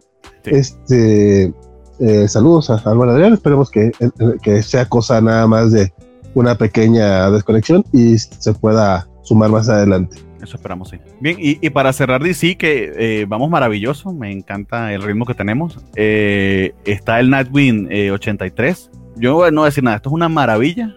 La mejor cosa que leí en la semana, creo, sí. Casi, no sé si voy a. Sí, este es mi cómic de la semana. Está de verdad, me quedé. Es brillante. Pero le dejo precisamente a, Isaac que, que no ha estado con nosotros a ver qué le parece. Capaz que le parece una porquería y buenísimo, ahí podemos pelear. No, no, no. Ah. No voy a ser controversial de esa manera. No, y también lo, lo, estaba leyendo y hubo un momento en específico donde estaba leyendo y dije, no sé, ¿qué tanto puedo maldecir en esta transmisión, por cierto? Ya estamos en horario para adultos, ah, adelante. Sí, sí, sí, dije. Eso sí, no, no OnlyFans porque eh, ya no tiene contenido explícito. Nada de pezones. ok. Eh, sí, exactamente. este, no, sí, o sea, un momento donde lo estaba leyendo y, y sí me acuerdo, justo cuando va corriendo Nightwing contra el helicóptero, dije, puta madre, qué buen cómic. Sí, exactamente. Ese, ese, panel, de hecho, yo lo puse en Twitter porque me dejó, no mames, o sea, no, wow. yo, bueno, siempre me ha gustado el personaje de Dick Grayson, pero nunca me considero como fan, nunca he seguido su serie, nunca seguí Nightwing. Las series que, las historias que más me gustan de él son donde fue Batman, la, de Grant Morrison y la de Scott Snyder. Eh, pero bueno, yo vengo siguiendo a Tom Taylor y a Bruno Redondo desde Injustice, entonces cuando anunciaron ese título lo empecé a leer y no me decepcionó para nada. Este, de hecho, me sorprendió que es el final del primer arco porque contó tanto en este primer arco, sentó tan bien las bases de todo lo que yo espero sea una etapa bastante larga, que yo, yo, yo tenía así como que no, pues ya estamos como en el tercer arco, o sea, porque sí, el, el cómic se mueve a un ritmo bastante rápido, pero no es apresurado, no en ningún momento sientes que las cosas vayan de más de rápido, pero tampoco va lento, tampoco sientes que te estén robando. El, el, desarrollo de Dick Grayson como, su propio personaje, que yo sé que para muchos ya tiene mucho tiempo siendo un personaje independiente de Batman y de la Batifamilia, pero creo que lo están diferenciando bastante bien. También eh, tengo que hacer mención de los dos villanos principales. Qué buen trabajo están haciendo con Blockbuster y con este. Se llama Heartless, ¿verdad? El que arranca los corazones. Que, no sé si sea. Existía en otro. O sea, si tiene el Legacy o es creación de Tom Según yo, él es nuevo. Eh, Blockbuster ah, sí existía, pero Heartless, según yo, es nuevo. Que Blockbuster básicamente es un Kingpin con pelo, pero. Eh, vamos a ver quién es, vamos a ver quién es Heartless, porque a lo mejor es un personaje que ya existía, nada más.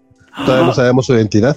Chan, chan, chan. Sí, eh, sí el, el, blockbuster sí es un Kingpin, pero es bastante difícil hacer este tipo de personajes. Eh, está el, el, mafioso que todo domina, intocable y todo. Por ejemplo, lo, lo mencionábamos mucho, Vale y yo, cuando hablamos de Long Halloween del cómic, que es difícil que generen esa sensación de ser estas figuras omnipotentes porque pues, estás vives en un mundo de superhéroes.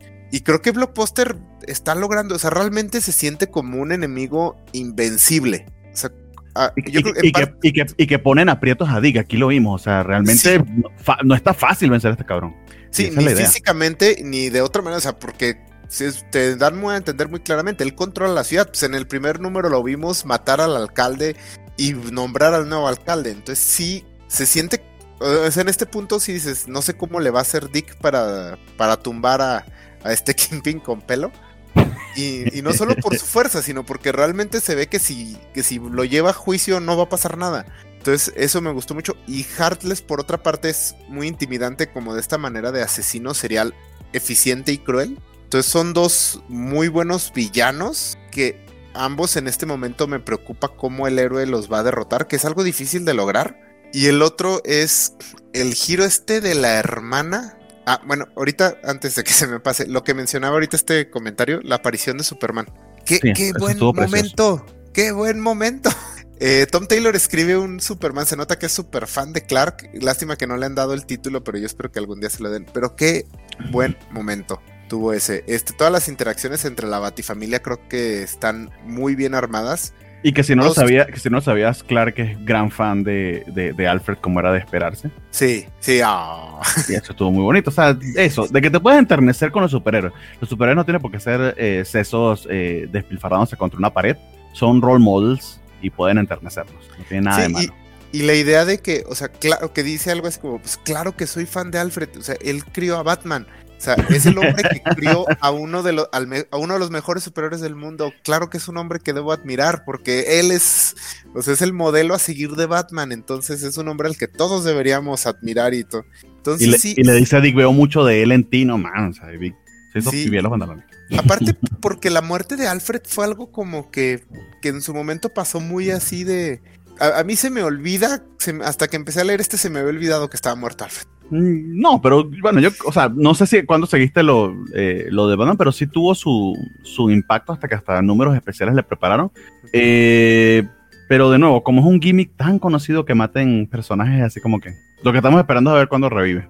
No, y sí va a volver, pero el- la manera en que están usando su muerte para impulsar esta serie eh, también me, me- me está gustando mucho. Y creo que no podemos dejar de hablar del arte de Bruno Redondo que está haciendo el trabajo que yo creo que lo va a mandar al, al estrellato, o sea, al, al nivel así de, de rockstar que se puede poner sus... Sí, verdad, o sea, eh, miren, o sea, es- esto que está haciendo aquí en la portada, eh, sobre todo esa, esa mm, especialización que está haciendo en la acción, pero una acción que literal es una escena que verías al inicio de una película, eh, un blockbuster de verano, pero muy, muy bien eh, coreografiada, diría yo, y, y la manera en que la entiendes y fluye la página, el hecho de que pareciera fácil de hacer es lo que lo hace virtuoso. Es como cuando ves a Messi que tú dices, ah, si eso lo pudiera hacer yo, eh, eh, no. O sea, pensarlo y ejecutarlo realmente no está, no está nada sencillo y lo logra de una manera.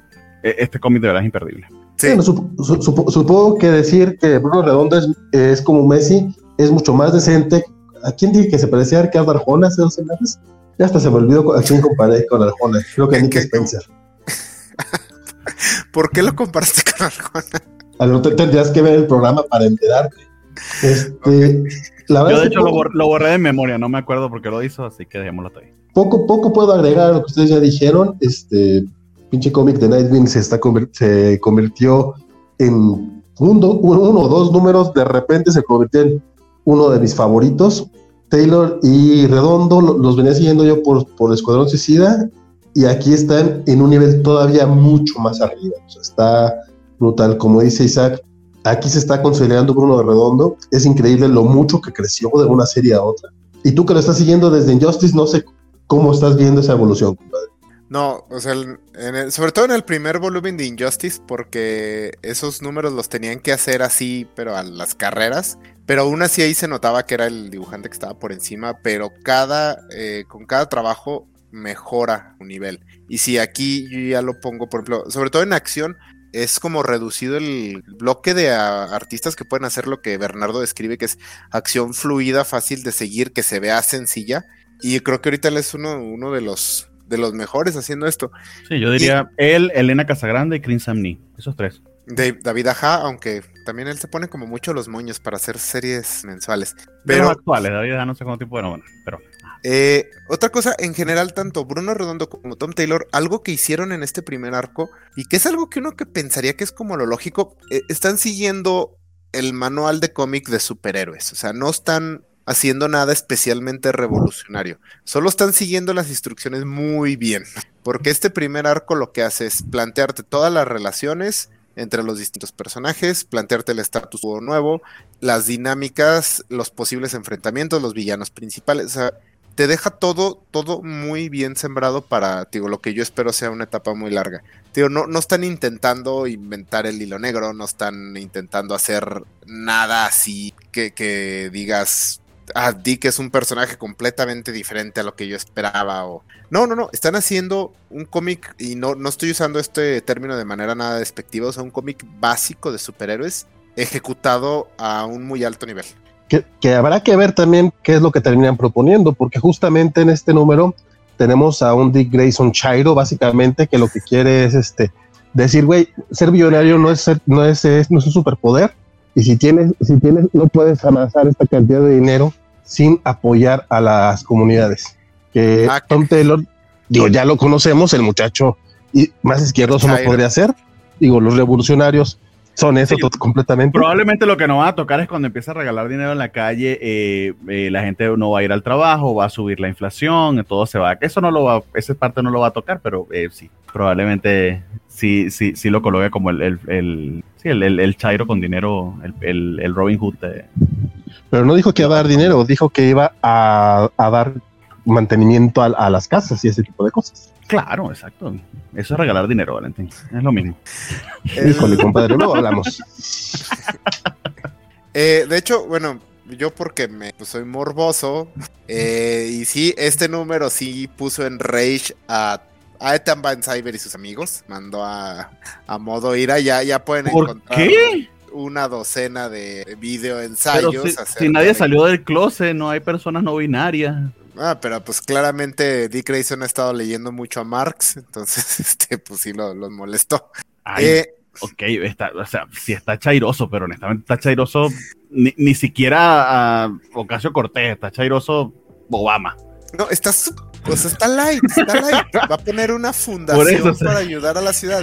Pero, o sea, o sea ¿has visto Itan banda ¿Has leído lo de Itan últimamente? Pues, no, amigo, yo no, no, no. Esta banda ya No, no tengo ganas de que se me caigan los ojos, pero. Eh, un problema de esto a largo plazo es que invariablemente eh, la editorial le va a poner un alto o, eh, o, Tom Taylor tiene que saber en qué punto terminar su etapa para que sea como satisfactoria esta trama. Eh, ya le hemos visto este tipo de tramas en el Iron Man de Matt Fraction, por ejemplo, que él estaba intentando como cambiar al mundo a través de su tecnología, bla, bla, bla, un poco en los Cuatro Fantásticos de Jonathan Hickman.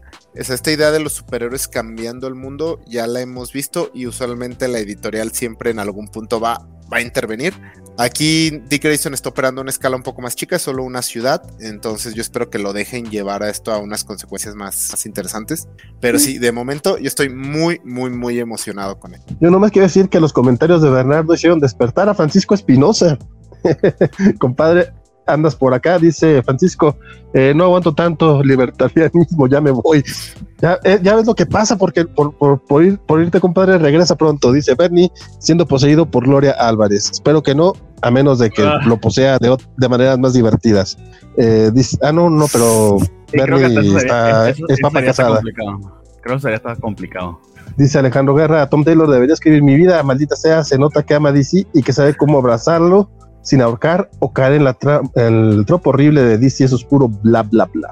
No, aparte, importante, o sea, Nightwing es un cómic oscuro en cierto punto, o sea, está tratando temas serios, o sea, eh, y, tiene momentos fuertes, o sea, en el primer número le explotan la cabeza, explotan la cabeza al alcalde con las manos blockbuster. Eh, eh, tenemos un asesino en serie que le está arrancando el corazón a vagabundo. O sea, no es. Esto no es Squirrel Girl, o sea, no, no, no, no es My Little Pony. Por eso, o sea, de, verdad que si los comiqueeitos se están quejando es porque quieren quejarse, o sea.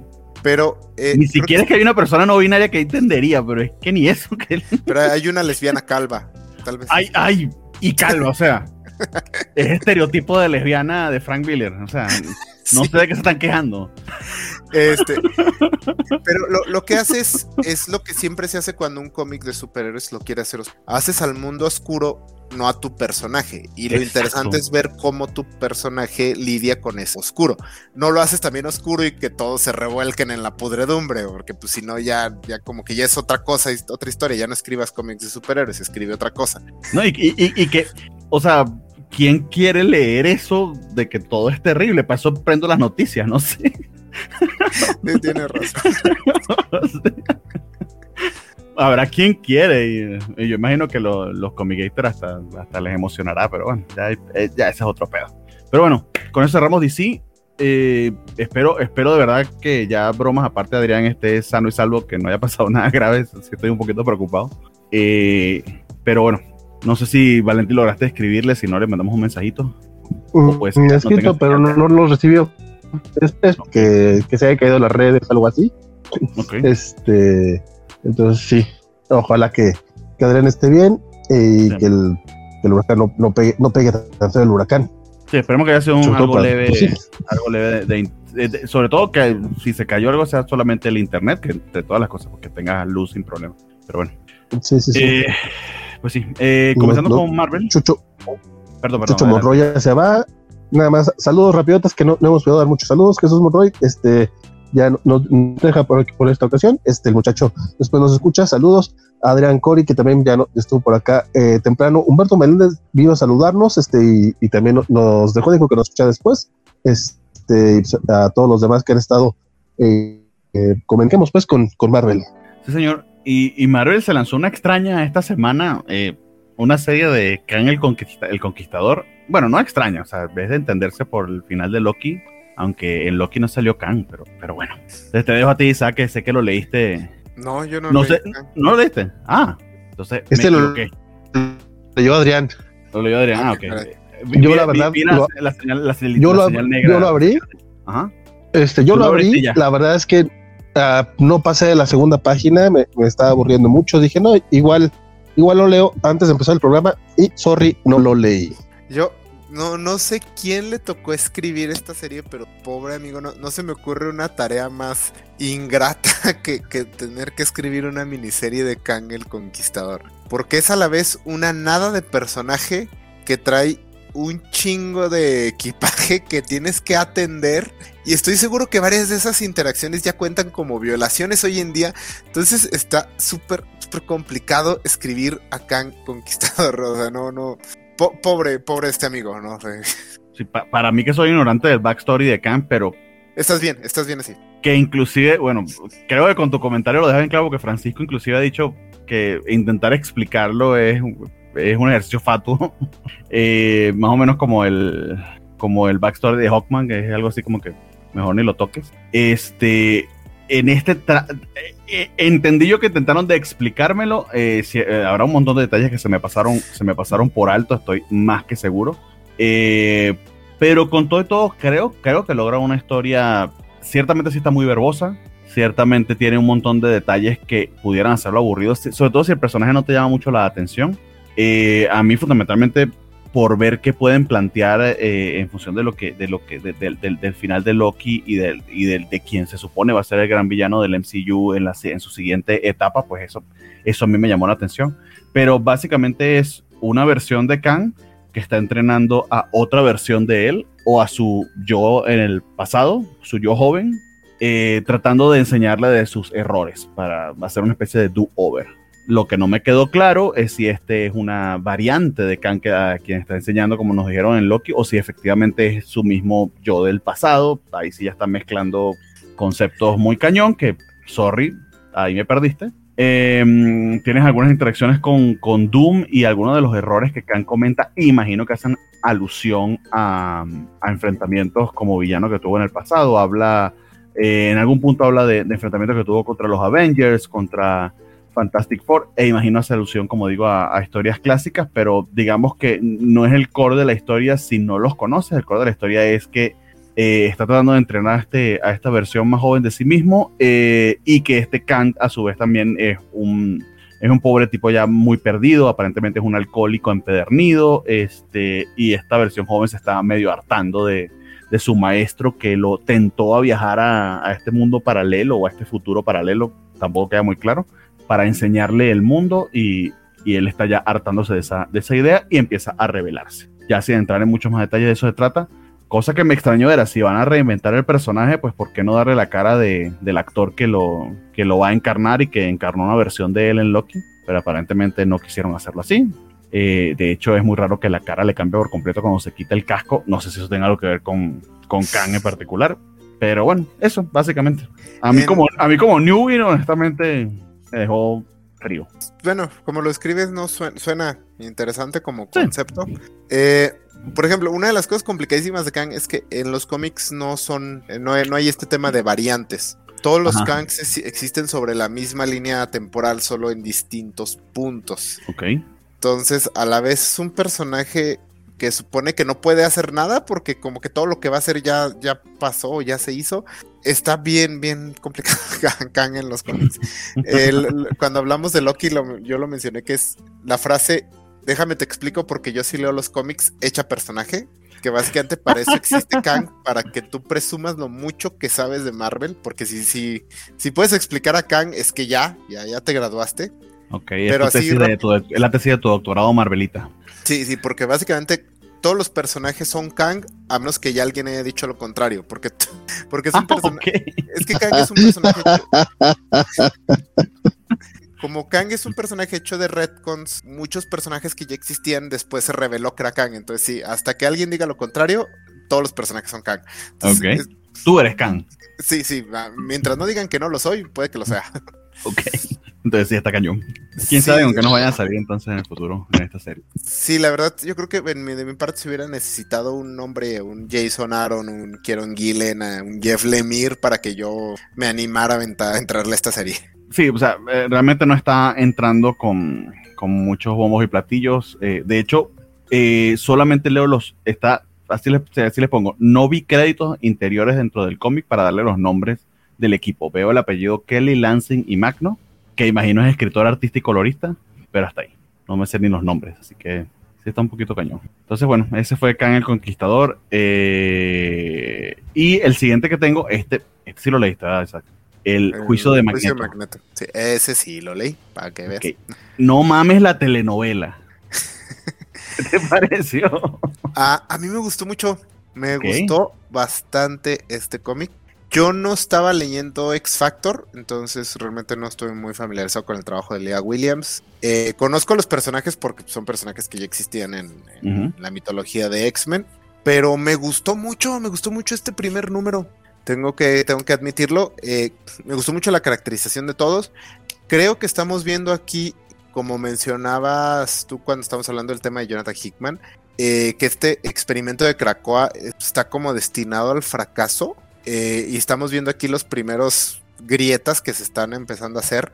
Bueno, no, no son las primeras. Aquí están viendo ya las grietas grandes. No, aquí ya se, aquí se que cayó el techo, el techo del patio, amigo, de corriendo. Sí, entonces sí, eh, me agrada bastante eso. De hecho, bueno, mucho de lo que me ha gustado de esta nueva etapa de los X-Men es esta eh, manejarlos más como un como ciencia ficción que como superhéroes. Entonces, mucho de lo que se maneja aquí es, bueno, cómo funcionan como nación. Y han sido lo, principalmente los cómics de Down of X que me han gustado más. Por ejemplo, el, el conflicto entre X Factor y X Force, que son como distintas agencias gubernamentales que llegan e inmediatamente empiezan a chocar egos. Es la CIA y el FBI, básicamente. Ándale, inmediatamente. ¿Tú, qué haces aquí? Oh, oh, oh, no te comas mi presupuesto. Sí, y, y luego, por ejemplo, el, la reunión esta del consejo donde Magneto pues se enoja porque no quieren resucitar a su hija y, y ok, el consejo que está básicamente lleno de egomaníacos y sociópatas el consejo. Entonces, me sorprende que ninguna junta del consejo haya degenerado en violencia antes, la verdad. Y el hecho de que también... Había tardado, ¿verdad? Sí, sí, sí, pues ve quién está Mr. Sinister, Exodus, Magneto, Mystique. yo no sé cómo no ha habido más muertos ahí. Y Emma Frost como para ponerle el... Sí. no mames. Y el, el, el, también, por ejemplo, el, una de las cosas que, es, que se me ha hecho interesante es el, el, tema este de la cómo deciden a quién resucitar o no. Que por ejemplo en Helion se estableció que no resucitamos clones. Es como que, oye, pero muchos miembros de los X-Men han sido clones. De hecho, ahorita anda corriendo por ahí la clon de X23, de Laura. Cuando ella se muera, ¿no la vas a resucitar? no, ya, de hecho ya la han resucitado dos veces. Eh, porque ah, ella entró a The Vault, ¿no? No, tú dices a Laura, pero. a Laura. Ah, no, ah, ok, ok, ya te entendí. Honey Badger. No, la... Honey Badger no, la, no, no ha muerto, ¿no? No. Ah, la del, la, como 10 veces. Perdón. La de Tom Taylor, ¿no? Así es. Pero, por ejemplo, ya definieron que Madeline Pryor no es una persona, un clon. Entonces, aquí también están, están diciendo, bueno, podemos resucitar a tu hija, excepto que no es tan mutante como nos gustaría.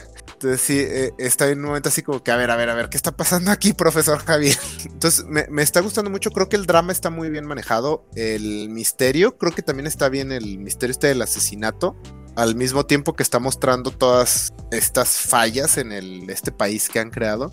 Y me gusta mucho cómo escribe a Magneto Lea Williams. Eh, por un lado, porque le mantiene esta personalidad. Eh, pues es un supervillano y está como acostumbrado a ser un supervillano, entonces sí es muy diplomático y muy así, pero cuando no le dan lo que quiere, inmediatamente empieza a estrangular y apretar cerebros. o que siempre pues, ha sido eso. Ahorita porque básicamente todos están haciendo con lo que él siempre soñó. Desde los 90 siempre ha querido tener su isla de mutantes. Pues claro que estaba contento. Pero aquí eh, inmediatamente empieza, pues hasta le lo mencionan en la trama, que inmediatamente empieza a comportarse casi como, como un bullying, a empujar a todos hasta que hagan lo que él quiere. Y el detalle que me encanta que lo escribe como una reina del drama. O sea, Magneto aquí es súper melodramáticas, todos son discursos y, un monólogo, unos gritos, pero de telenovela mexicana. Para todo. Honestamente, esos son los X-Men en su, en su core, o sea, no nos mentamos, es lo que lo hace divertido. Trae, trae una gabardina, pero está larguísima, que es básicamente una capa. Así ah, mira, mira, mírala aquí, mírala aquí. Sí, ándale. O sea, aquí dices, ¿por qué Magneto? Pues o sea, de verdad, de verdad, de verdad, aquí, le podrían haber puesto maldita lisiada y le hubiese quedado, pero mire, Sí, sí, me encanta eso, o sea, que es una, una reina, es una diva Magneto. Entonces, sí, me gustó mucho este primer número. Mira, mira, mira. Ándale. y aparte habla como todo es muy poético, todos son así estas frases así que piden que las imprimas en una playera de chavito rebelde. Entonces sí, creo que sienta muy bien las bases de lo que a mi parecer pinta para hacer un muy buen evento. O sea, ya quiero ver cuando lleguen los Avengers a ver qué va a pasar, cómo se pone la cosa. Eh, no, obviamente no sé qué va a pasar en Inferno, pero siento que este evento eh, va a ser un gran compañero de, Inferno y que va a marcar como, va a ser parte del fin de lo que, como de la despedida de esta etapa de, de los X-Men para eh, un status quo un poco diferente, que no sé si vaya enfilándose una especie de guerra civil de X-Men porque ciertamente el juicio de Magneto va a tener efectos muy fuertes. Magneto es, es un héroe mitológico en Krakoa, ¿no? les, cuentan cuentos a los niños sobre Magneto. Entonces, y, sí, y recuerdo uno, de los X-Men de Hickman que literal lo recibían, pero tipo Rockstar. O sea, ni Jim Morrison de los Doors le, se la, se la cromaban tanto. es una cosa de que debe estar haciendo desastres como Rockstar y, si, si eh, pudiera ser un cisma importante. De hecho, la, base de Krakow en buena medida es que Eric y, Javier se supone que está, era, no, no, diría que un, sí, sí, o sea, una, no es monarquía, una binarquía se dice el nombre, o sea, básicamente que tenían igual de presencia y de poder entre ambos, porque todas las negociaciones y todo lo demás siempre era Javier y, y, Eric que iban juntos, ¿no? Y sí, sí hay un cisma entre ellos, como lo que parece ocurrir aquí, aunque no sé si es un berrinche de Magneto luego entre en sus tíos, quién sabe, aunque no pareciera, eh, pero sí se, se, plantea para eso. Eh, esto, esto me en una medida a, perdón. Golpe de estado de parte de Javier. Puede ser, un autogolpe. Es un golpe de estado por parte de Javier. Sí, claro. O sea, manda a matar a Wanda y, culpan a Magneto del, del asesinato porque nos dice Félix que, si le podemos recordar quién mató a Wanda, compadre, ese es el chiste, que no se sabe quién, quién mató a Wanda, pero están culpando a Magneto. Y la verdad, yo no, yo no vi una razón para no, para no revivirlas. O sea, no sabía yo que, Pietro y Wanda estaban calificados como humanos, lo cual es, ese retcon está bien pinche raro porque... Eso era de hecho lo que les iba a preguntar, o sea, porque... no, no entendí por qué, pero ok, creo que no soy el único sorprendido entonces. Pues me imagino que fue a partir de que, de que. Sí, Isaac. Ah, sí, este retcon ocurrió en Nunca ni Avengers Volumen 2, eh, Rick Remender. Fue una serie, duró creo cinco números nada más esa serie.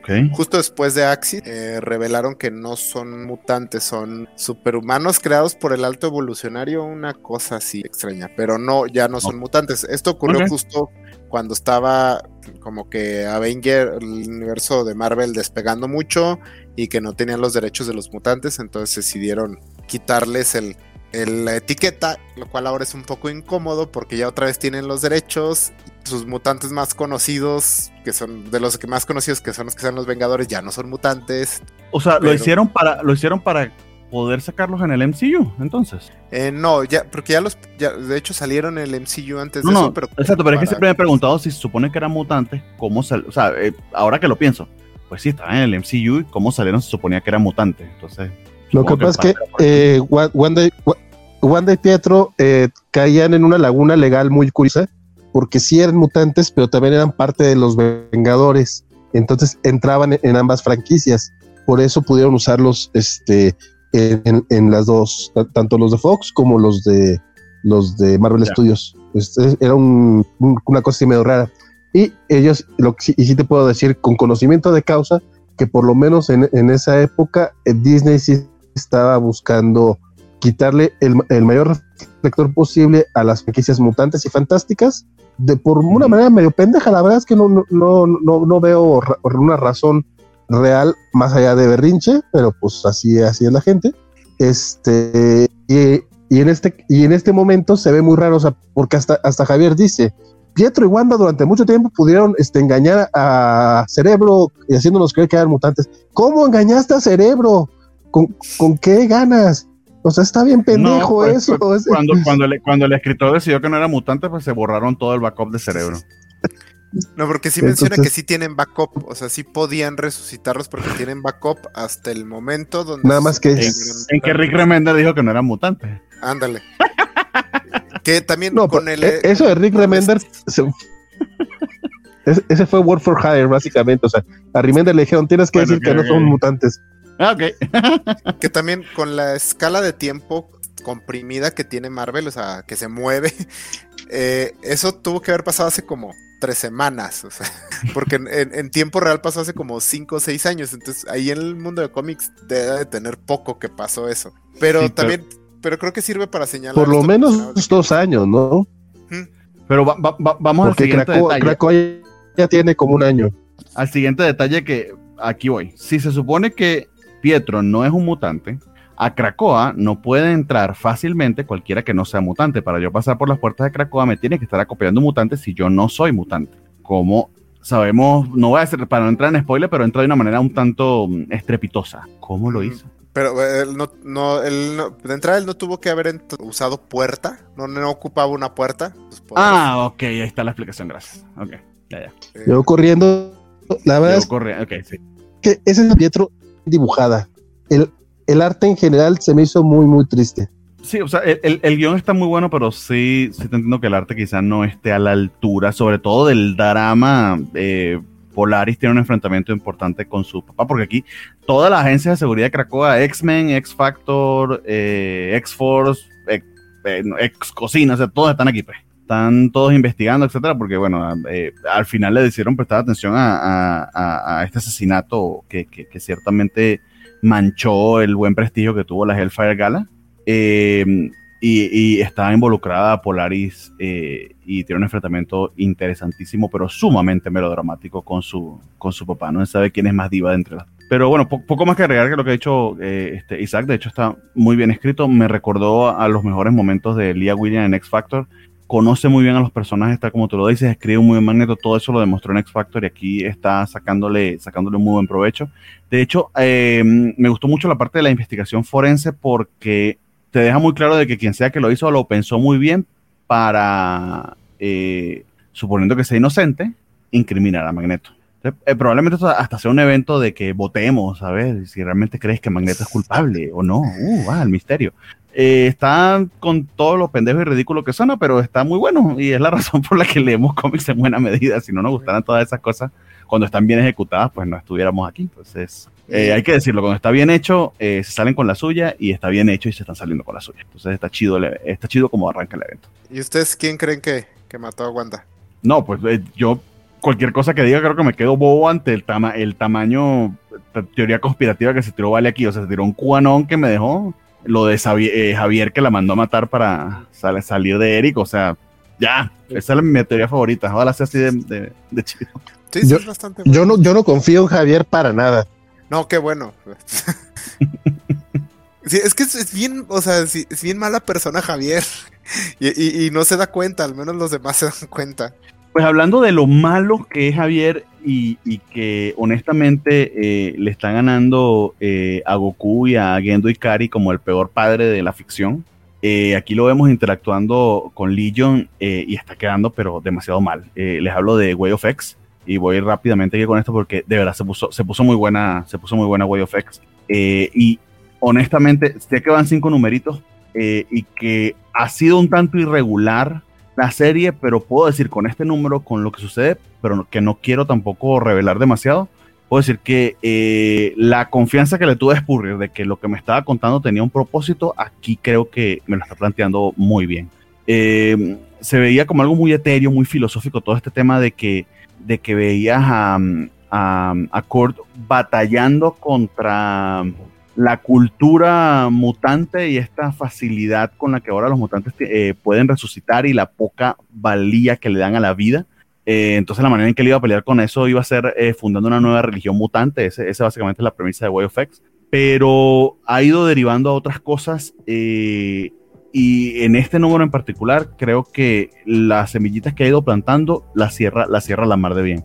El, el villano que ha estado detrás de toda esta historia ha sido Onslaught eh, finalmente también nos, nos, revelan cómo Onslan ha estado atacando porque no tiene forma física, eh, aparentemente está funcionando como una especie de parásito mental, está infectando a todos los mutantes y eh, hasta el punto de que ya llega la infección a tal punto, está en su variante Delta, pues que ya está logrando que sin, sin querer o, sin, o, aferrándose a la voluntad de los mutantes, haciéndolos actuar y está haciendo matanzas terribles hasta el punto de que llegó a dominar a Javier y lo mandó a la, a la, cola de la resurrección, que es lo que, lo que vemos en los primeros, en los primeros paneles de este número. Eh, y sumado a eso también, pues eh, tienes este, este, conflicto que, con el que está batallando Kurt, eh, que tiene mucho que ver con los, y, y, de hecho colocan a Fabián Cortés de, de, de poster boy de eso, eh, la poca preponderancia o la poca importancia que le están dando a la vida de los mutantes cuando, cuando ya la muerte no es un proceso por el que tengas que pasar, la vida empieza a tener menos, menos importancia. Cuando la muerte tiene menos importancia, la vida también empieza a tenerla. Por lo menos ese es el juego filosófico con el que ellos se encuentran y es contra lo que está batallando Kurt. Y es la manera en que trata de enseñarle, en este caso, a esta mutante nueva que se llama Lost, que juega con la gravedad, y a Fabián Cortás, que sabemos que es un douche de primera, pero que tanto en Sword como aquí le ha tocado un baño de humildad terrible. Eh, o sea, me pareció genial cómo, cómo resolvió ese conflicto Simon Spurrier. Eh, y vemos a un Kurt que me encanta verlo en esa posición de liderazgo y de verdadero heroísmo. Eh, lo que aquí está pasando, y de hecho lo que nos plantea también, también muestra grietas importantes en la sociedad cracoense, para no decir cracoana, que me, me suena muy mal. y honestamente es de, de las series que con este número en particular, eh, tengo ganas de volver a leer de por completo porque creo que, creo que sí está bien, bien redondito y vale muchísimo la pena. Entonces, si te gustó el juicio de Magneto, eh, eh, Isaac, te recomendaría darle una oportunidad a Way of X a ver, a ver qué, qué tal te, se te da, te, te parece. Es Simon Spurrier jugando con, con, todo el tema mutante, pero creo que le dieron, creo que, creo que le dieron una historia con, con carnita y creo que, la, creo que la está aprovechando, eso sí. Desafortunadamente sí tuvo números que leídos por separado fueron un tanto irregulares, pero creo que la historia completa, los cinco números, se, se, sostiene muy, muy bien. Entonces, de verdad que es eh, recomendado este primer arco de Way of X. No, de hecho, eh, Way of X sí, la, sí lo estoy leyendo. Ah, ok, perdón, adelante. ¿Qué te parece este número? No, también me, gustó mucho, me gustó mucho. bien. Eh, creo que, bueno, uno de los puntos que chafean de Way of X, como mencionan, no todos los números son igual de sólidos. Y creo que es una serie que si ocupas leer otras series. O sea, de todas las series es la que siento que más te exige eh, que estés familiarizado. Eh, por ejemplo, yo siento que tenías que haber leído el número de Sword donde humillan a Fabián Cortés para agarrar completamente el hilo aquí de lo que está pasando con él. Eso eh, o conocer a Fabián Cortés, pero sí, te entiendo. Sí. también es una opción. El, todo lo del Hellfire Gala, Araco, todo eso, eh, siento que es la serie más inaccesible si no estás como muy empapado de. Mm, pero también creo que viene con la naturaleza de la serie, que es acerca de cuestionar la sociedad de Cracoa no podían hacer eso en una burbuja. Mm. Y se me hace interesante porque muchos proyectos de ciencia ficción eh, ven como el, el punto final, el crear la comuna hippie post necesidades, que es lo que, lo, que logran al final de Hoxbox. O sea, en Cracoa no, no te falta nada, todo tienes, todo te da, nadie tiene que trabajar, nadie tiene, ni siquiera te vas a morir, ni siquiera te vas a enfermar. Eh, eh, normalmente las muchas obras ahí es donde terminan, ahí es donde dicen, ya, creamos el paraíso. Pero aquí esta serie se pregunta, bueno, ¿y luego qué? ¿Qué, qué haces? ¿qué pasa cuando juntas a un montón de adolescentes, de mutantes calientes superpoderosos en una isla y no, y no los obligan ni siquiera a trabajar, pues se te hacen desmadre. Por ejemplo, tenemos este tema de que básicamente tienen hijos y los abandonan este, al sistema de salud de Cracoa que puso un ciudadano por iniciativa propia, ni siquiera el gobierno, el consejo estaba así como que, hay bebés, ¿cuáles bebés? Aquí no hay bebés. Entonces me ha estado gustando mucho cómo está cuestionando todo ese tipo de detalles. Y la otra es cómo hicieron que Onslaught fuera intimidante sea, Onslaught yo creo que es una de las es uno de los peores eventos de Marvel, es uno de los villanos más como está todo, pendejo. y aquí sí sí no, que, miedo, no, que la, y la idea de Onslaught es muy buena, pero la ejecución en ese momento es, de verdad que yo no lo leí, solamente leí referencias, pero pero sí la ejecución ah. de ahí se puede ver que es mala. Pero coméntanos tú. Es, es, mal cómic, no te lo recomiendo. Este, pero aquí funciona muy, muy bien. eh, está como, como básicamente como el coco de Krakoa y que es la versión malvada de uno de los líderes de, ¿cómo se llama? Pues de, la, esta nación. Y creo que funciona muy, muy, muy bien. Como, y la, idea este de que él se alimenta de las partecitas que se pierden cada vez que, que vuelves a nacer. Sí. Todo, todo, eso y cómo, pues, cómo lo convirtieron como en un virus mental. Este, porque en, el cómic original era un villano súper fuerte que pegaba muy duro, no sé por qué. Si, si era Javier, no entiendo. Y, la otra, lo que mencionas, el, lo no, que mencionan. No, era Javier. Era Javier con Magneto, ¿no? Bueno, esto es lo que tengo entendido. Sí, pero no estaba fusionado físicamente. Era una proyección era, de Javier. Era, era como el, el deseo reprimido de Xavier junto con este, una pequeña fracción de la psique de Magneto, una cosa así por el estilo. Yo nada voy a decir, aprovecho mi, intrusión aquí, que ya Isaac este, balconeó uno, un posible próximo ñoñonautas y ya dio su opinión acerca de Oslo. No habíamos hablado todavía de esto, seguramente iba, estaba, rato, pero era, es de estos cómics que, de los que tenemos que hablar para trashear. Sí, pero, o sea, bueno, una pequeña desviación. Onslaught estuvo tan mal planeado que los dibujantes de los distintos títulos no estaban de acuerdo de cuál era el diseño del personaje. O sea, el diseño del personaje oh. es diferente en las distintas series. Entonces, no, no, pinche cochinero. Eh, ah, pero bueno, volviendo al tema, Javier, peor papá del mundo. Tal vez peor que Luisito Rey. Mm, bueno, eh, vengo de ver Evangelion, te puedo decir que Gendo Ikari está ahí. Ah, bueno, también una chulada. Se, la, se, la está luchando una chulada de padre, pero también, también decidimos que en ese programa que con todo y todo no es tan malo como Goku. Porque Goku jura que es el mejor papá del mundo. Gendo, aunque sea a propósito, es culero. Entonces ahí estamos, ahí estamos. Eh, bueno, en, a ver, es que no me acuerdo muy bien de esto, pero a partir de Hoxbox, el Javier tuvo a, a Legión, a David, intencionalmente, ¿no? Porque Moira o sea, querían crear mutantes nivel Omega que pudieran alterar la realidad. Entonces, tanto Javier como Moira buscaron tener a, Legión y a Proteus, efectivamente. Entonces, o sea, no, solo es un pésimo padre, sino que ya lo tenía planeado ser un pésimo padre. Sí, eh, eh, no, de hecho, creo que lo comentan en los primeros nombres porque creo que David no había salido antes comentan algo precisamente en Way of X de, exactamente en qué momento está con en la relación con su papá y no es nada buena. Pero aquí Javier, de hecho, está demostrando el mismo nivel de drama queen y de estupidez que, Magneto. Pero puedo entender que cada uno tratando con sus hijos como que se le, se le van los papeles, ¿no? Pero sí, serie muy, muy recomendable. el final va a ser un one shot, ¿no? De, de Onslaught, algo, no me acuerdo cómo se llama, pero va a ser un one shot nada más, tengo entendido. No, no he leído al respecto, no, no sabía que, no sé si, no sé si es que va a ser un one shot y van a continuarla o si aquí está cerrando spoiler. Me extrañaría, pero puede ser. Eh, no, ah, va, va, a continuar en un one shot que se llama de Onslaught.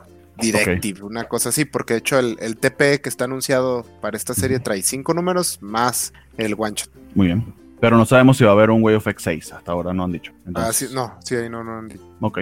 Pero de verdad que como bloque, yo incluiría ese one shot que no he leído, pero como bloque está muy, muy bien. Sí, sí, también muy, muy pues recomendable que, está gustando. Pues ahora, ahora que ya terminó la, la, serie, a lo mejor ahora sí me la leo, porque la verdad me quedé en el segundo número, el segundo no me, no me gustó. Y me dio hueva, ya no le seguí. La verdad es que muchos de los títulos X, el, leo uno o dos cómics y ya no, no, no logran mantener mi interés. Oye, nos pregunta acá Miguel, ¿cómo, ¿cómo ven que Hickman ya se va de los libros X?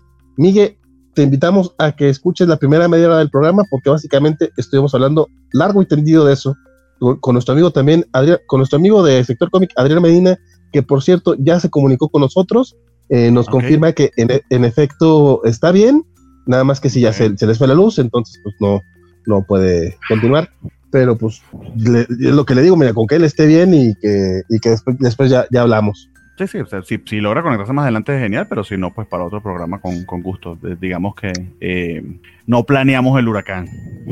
No somos Javier y Magneto. Definitivamente lo dice Luchamex, Bernie Playera. Ok. Yo me llamo Bernie Arteaga, no Bernie Playera. No, mentira, es una playera de Nerf. No sé si se ve desde ahí. Este sí no, no le pude hacer la de, la de Isaac, pero digamos que aún ando montado en la ola de, del final de, Evangelion Rebuild. Eh, y, bueno, si, si, si, sirve para promocionar, para que vean las películas, se lo súper recomiendo. De verdad que cerró maravillosa la saga. Y, nada más quiero eh, darle reflector a este, este mensaje de Félix Farsar. Dice, inhumanos, inhumanos los que, los que no leen los comentarios de sus suscriptores Disculpa, compadre, hoy ando un poquito malón y no estamos leyendo todos los comentarios, pero los estamos pasando todos, así que la gente que nos está escuchando en podcast, si quiere enterarse de todos los comentarios que nos están haciendo la gente en vivo, y honestamente sugiero que sí lo hagan, pueden ver este, este video en YouTube. Sí, señor. Muy bien. Eh, voy, a, voy a saltarme este porque eh, siento que eh, está chido, está chido el evento de, de, de en Guardians of the Galaxy, lo había comentado Isaac, pero no quiero tampoco que se nos haga muy maratórico el programa. Guardians of the Galaxy 17 salió esta semana, vale bastante la pena, pero honestamente procedimental este número. Y vienen ya para poder ya pasar a la, a la etapa spiderosa de, de Marvel. Eh, leíste Spider-Woman y, y, Sinister World, lo siento por ti, Valentín. no sé si quieres comentar, no, no sé cuál quieres comentar primero. Así es, este, mira, podemos empezar con, con Sinister World. ¿Sí? Lo bueno, entonces. Que honestamente, eh, eso ya le responde al buen Antonio Sabín, que hace rato nos decía si le estaba haciendo fiel a Jessica Drew. Sí, sí le estoy siendo fiel.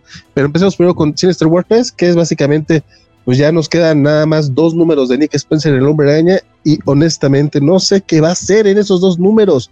Yo pensé que en Sinister War y los otros cuatro números de Amazing que tenía iban a ser suficientes para que nos contara toda la historia y, y no, sigue construyéndola, bueno, sigue prometiendo la construcción, sigue prometiendo lo que va a pasar. En este número sí hay peleas, hay un chingo de peleas, hasta eso están interesantes, hasta están entretenidas. Es un buen número, pero pero no pasa gran cosa. O sea, es que también enfrentar al hombre araña al, cuatro o cinco equipos, cada uno con seis eh, miembros, eh, suena muy divertido, bueno, no para Peter Parker, obviamente, pero la verdad es que es muy difícil que, puedan hacerlo de manera eh, coherente y, que te la creas que va a sobrevivir Peter. Este, digo, ya, ya, hemos visto por la portada que probablemente va a sobrevivir como que por muy poco y por eso va a dejar de ser el hombre araña, pero este, el, cómic es entretenido, pero nada más. el dibujo de Mark Bagley, la verdad, Bagley es el que había, que, había este, hecho el, símil con Ricardo Arjona. Este Bagley está eh, muy, muy. Ya te acordaste. Este, la verdad, yo me acordé ahorita que, que, estaba reviendo el arte de, de Mark que es alguien que, me gustaba mucho en los 90 y que todavía en todo Ultimate Spider me gustó mucho, pero aquí parece que le está echando mucha hueva. Cuando dijeron que iba, que iba a estar de vuelta, eh, pues me dio gusto porque siempre es bonito ver que regresan estos eh, dibujantes clásicos de la araña. De repente, que, que, regrese Humberto Ramos me da gusto, que regrese Ryan Steckman me da gusto, que regrese Mark Bagley me da gusto, pero la verdad creo que le está echando una hueva horrible. ¿Es eso? O pues ya, o ya está grande el señor y pues no tiene el mismo, el mismo cuidado en el trabajo digo, también se entendería, pero pues está triste.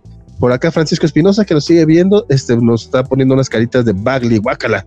Yo sé, este, a, Francisco nunca le ha gustado Mar Bagley, y aparte entiendo, entiendo por qué a la gente puede no gustarle, pero pues por eso les decía, o sea, yo entiendo por qué a la gente no le gusta Arjona, pero pues que les digo. Porque, el, problema no es problema. El problema no es problema, el problema es que me gusta, porque chingados, ¿qué le vamos a hacer? eh, Sinister War, eh, sé que, sé que en teoría va a ser súper trascendente el asunto, pero no, no está pasando de ser algo, por lo menos está siendo estos dos últimos números han sido divertidos, pero son muchos números para lo poco que, para lo poco que nos va a ofrecer.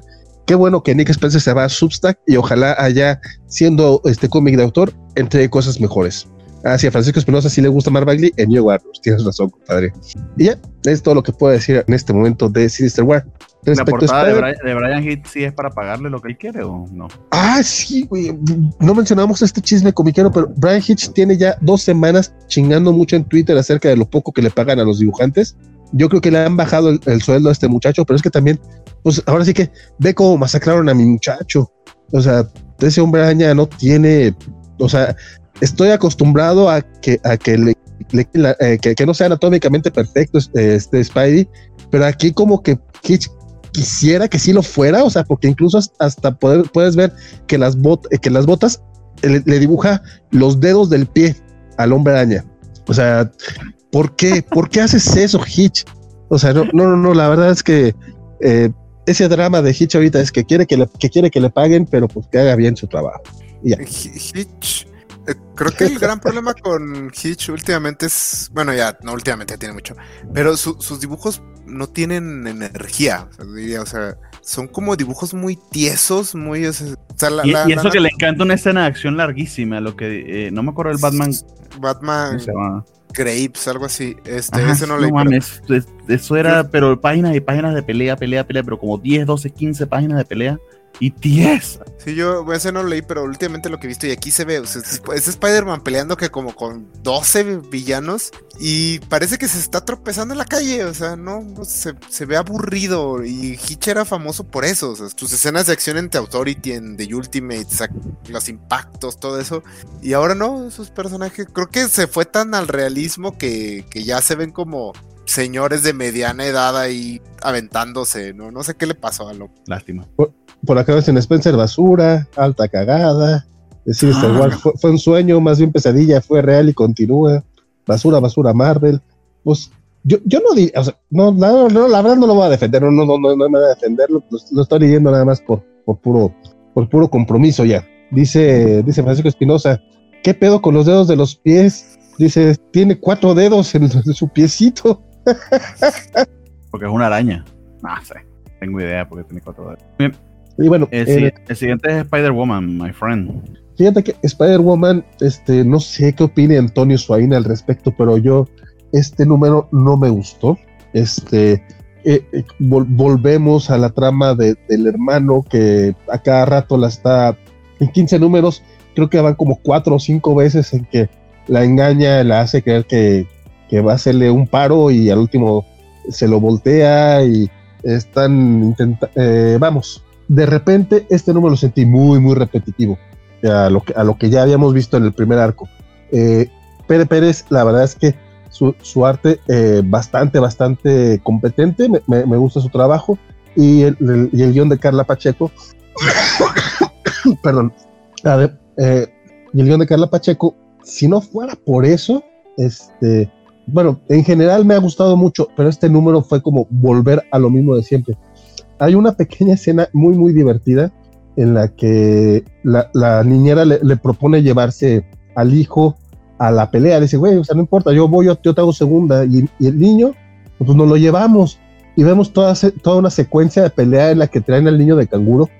Genialísima, divertida. La verdad es que tiene muy buenos momentos, tiene muy buenas escenas de acción, tiene muy buen humor el cómic, aquí Jessica Drew, yo estoy, yo estoy aprendiendo a amar a Jessica Drew, porque a diferencia de, de, amigos comiqueros más añejos, yo lo poco que he leído de, Jessica, si bien, bien, bien, creo que fue lo de Bendis, y la verdad es que Bendis, pues no, eh, como que nunca me logró transmitir por qué la quería tanto. O sea, me logró transmitir que quisiera a Jessica Jones, pero a Jessica Drew jamás. Y aquí sí, eh, Carla Pacheco te escribe una, una Jessica que quiere seguir leyendo, que, que quieres que le vaya bien, eh, le chingo un chorro ahorita que, ahorita que el vato la dejó. Si dices como que, ah, culero, o sea, Jessica tiene un chorro de problemas y no todas tú andas con tus berrinches, no, no, no, no, o sea, sí, sí, sí te preocupas por Jessica, sí, está buenísimo ese, ese pequeño momento que le da el beso eh, al, bebé en medio de la pelea. Obviamente, digo, el spoiler es que pues, era nada más estar imaginando la pelea, pero muy, muy divertida. Eh, Esto, esto me recordó al bebé de The Voice, el que echaba rayos y lo usó como un rifle. sí, algo así, haz de cuenta. Este, Te digo, tiene buenos momentos y es parte de una serie que me está gustando mucho. Sin embargo, este número particular eh, lo sentí como que, ya, o sea, otra vez, digo, presentaron, bueno, creo que presentan un nuevo personaje porque no, no recuerdo que hubiera salido antes, que es la asistente de, del hermano de Jessica pero es básicamente lo mismo, o sea, el hermano este, poniéndole trabas y quitándole y robándole cosas y que y, haciendo cualquier tipo de chingaderas este, a expensas de la salud de, Jessica y de su y de su bebé. Ya veremos cómo, cómo avanza este arco, eh, porque el número anterior me gustó muchísimo, que fue el número ese donde le aventaron un caballo a Jessica. Eh, fue un número lleno de acción, este, que peleó como contra tres, cuatro mercenarios. Honestamente, Spider-Woman es de esas series que mes, que, mes con mes, bueno, ni siquiera sale mes con mes, es parte del programa, sale como cada dos meses, cada que pueden mandar a imprenta, pero yo sí la disfruto mucho, nomás hubo bajoncito un poco en este, este mes. Ok, muy bien. Y ya con eso cerramos Marvel. Maravilla. Eh, estoy detectando, Dani, estoy detectando un patrón. Dígame. Tú me dirás si estoy equivocado. Sí, estamos, estamos yendo muy rápido el día que casi no puedo hablar. Pero, comentarios. Eh, Isaías Secundino dice que tienen diseñadores que se encargan de los logos. El de DC, por ejemplo, es de Darren Robinson, pero creo que, creo que él venía con un run de, de otra cosa. De, hay, un tema allí con, con el diseño del, del, logo, pero no sé de quién. Pero bueno, nos dice Antonio Swain que me gusta que sigan dando el espacio a la vida personal de Jessica, pero siento que ya explotaron demasiado los problemas con su hermano y el medicamento para Sachuavita, justo la escena del bebé. Sí, creo que va con lo que había dicho Valentín de que ya, ya, por favor, eh, Carla Pacheco, sal de, ya, ya me contaste eso, cuéntame otra cosa. Dice Alejandro Guerra que el logotipo de Spider-Man, oh, me parece ahí, que el logotipo de Spider-Man es tan retro, se parece a la sociedad animada. Ah, ok, ok, ok. Pues, y va con la portada de Brian Hitch. Y nos dice Fernando Cano que Chelito ya se va a dormir. Eh, voy a leer esto como lo leería un late millennial como soy yo. Dos puntos video call, dos puntos, dos puntos chill shot, saludos. Ah, ok. Imagino que son, eh, eh, son, emojis de YouTube, emojis de YouTube o de Twitch, pero aquí no se ven. Y Francisco, eh, muy bien, fíjate que Francisco aún, aún se conecta para mandarle el, el, Oyasumi a, a, Chelito. Sueña con cosas bonitas. Espero que nos sueñes con nuestros comentarios sobre, sobre cómics y la historia de Onslaught y Can el Conquistador que contó este Isaac. Oh, sí, si yo digo que Fer, la verdad es que digo, le agradezco mucho que nos escuche, pero pobre Chelito, hombre, ¿por qué, por qué, la pone a escuchar a, a treintones, cuarentones hablando de cómics los viernes en la noche? no, sé cuántos años, tenga Chelito, pero yo me lo imagino que quizá en una clase de historia o algo así, en uno de sus exámenes, en algún punto, en una de las preguntas pondrá, porque Khan el Conquistador es una historia muy difícil de Marvel o algo así. Pobrecito. Pero por, por, lo, por lo menos este, podrá romper el hielo con, con cosas de... ¿Sabías que en los cómics Khan el Conquistador es así? Esperemos que eso le sirva. Saludos a Cheli. Digo, yo sé que ya ahorita ya se durmió, tardamos un poquito en, darle saludos, pero Fer, este, mándales este, nuestros, este, nuestros saludos y abrazos y que, sueñe bonito. Sí, señor. Muy bien. Eh, comenzando con los indies, em, tengo de hecho uno que también había leído eh, Adrián y lo comento rápidamente de Boom Studios, Eat the Rich. Y, ya que hablando de cosas medio chairas y, y progres, pues este está, Ah, está muy in your face. De hecho, em, es Get Out, pero sin gente afroamericana. Ya, les conté la historia. Ah. Fíjate que eh, me quedé con ganas de leerlo, pero también los, primeras, las primeras cinco páginas, este, con, los diálogos encimados y todo, eh, ando, con, ando como con pocas ganas de, pensarle mucho y no, no le entré. Y sí te exige eso al principio, más no dura mucho tiempo. Es que honestamente no es muy inteligente el cómic. Al menos esta primera parte. Básicamente es la historia de esta, esta chica que está de novia con un compañero de la universidad. Y está llevándola para conocer a su familia. Pero aparentemente es muy adinerado. Entonces es algo así como los Hamptons. Decirles un. O, sé, Tulum. Una cosa así de muy adinerada. Y la está llevando a conocer la casa de playa que tienen sus padres allí eh, pero ya desde el principio del cómic, eh, tanto en los colores como en los dibujos, y el hecho de que está encimando los pensamientos de la chica con los diálogos de, con los diálogos que lleva, te habla de una, de una atmósfera bastante eerie, rarita, algo está off. De hecho, también descubrimos que este chico es un eh, alcohólico en recuperación, que tiene poco tiempo sobrio y le da mucha ansiedad pues reencontrarse con su familia, más sigue adelante, ella también está apoyándolo en ese aspecto pero ella también está muy nerviosa porque ve esto como una oportunidad, una entrada a, esta, a este mundo eh, de privilegios que es el que ella, el, el, que ella quiere acceder con, con, con, con sus estudios y, y, quizá con una siendo este, becaria más adelante de alguna firma muy famosa. Conoce a, a, la familia de su novio, pero de verdad las interacciones son bastante off, bastante extrañas. Le suma también a toda esa, esa eh, atmósfera de terror eh, por ejemplo, el hecho de que tenga un cuadro aquí de los sirvientes eh, de la casa, pues está bien extraño. Entonces, la casa es rara, la familia es rara y ella está tan nerviosa con el hecho de caerles bien eh, y de que esta es su entrada al mundo de los ricos y famosos que no se da cuenta de un montón de obviedades como las que les, como las que les comento, ¿no? después de eso la llevan a una, a una fiesta, etcétera, donde la, la, la hacen interactuar con aún más miembros de esta sociedad y la cosa se pone aún más extraña. Entendería o esperaría que, esa atmósfera de terror pues sea, sea explicada a mayor profundidad a medida que los números van pasando. Eh, efectivo ese primer número en el caso de, digamos, de atraerte a la historia, porque sí plantea unas cuestiones medio misteriosas e, e, e interesantes, pero honestamente también muy hasta ahora muy derivativa la, la premisa.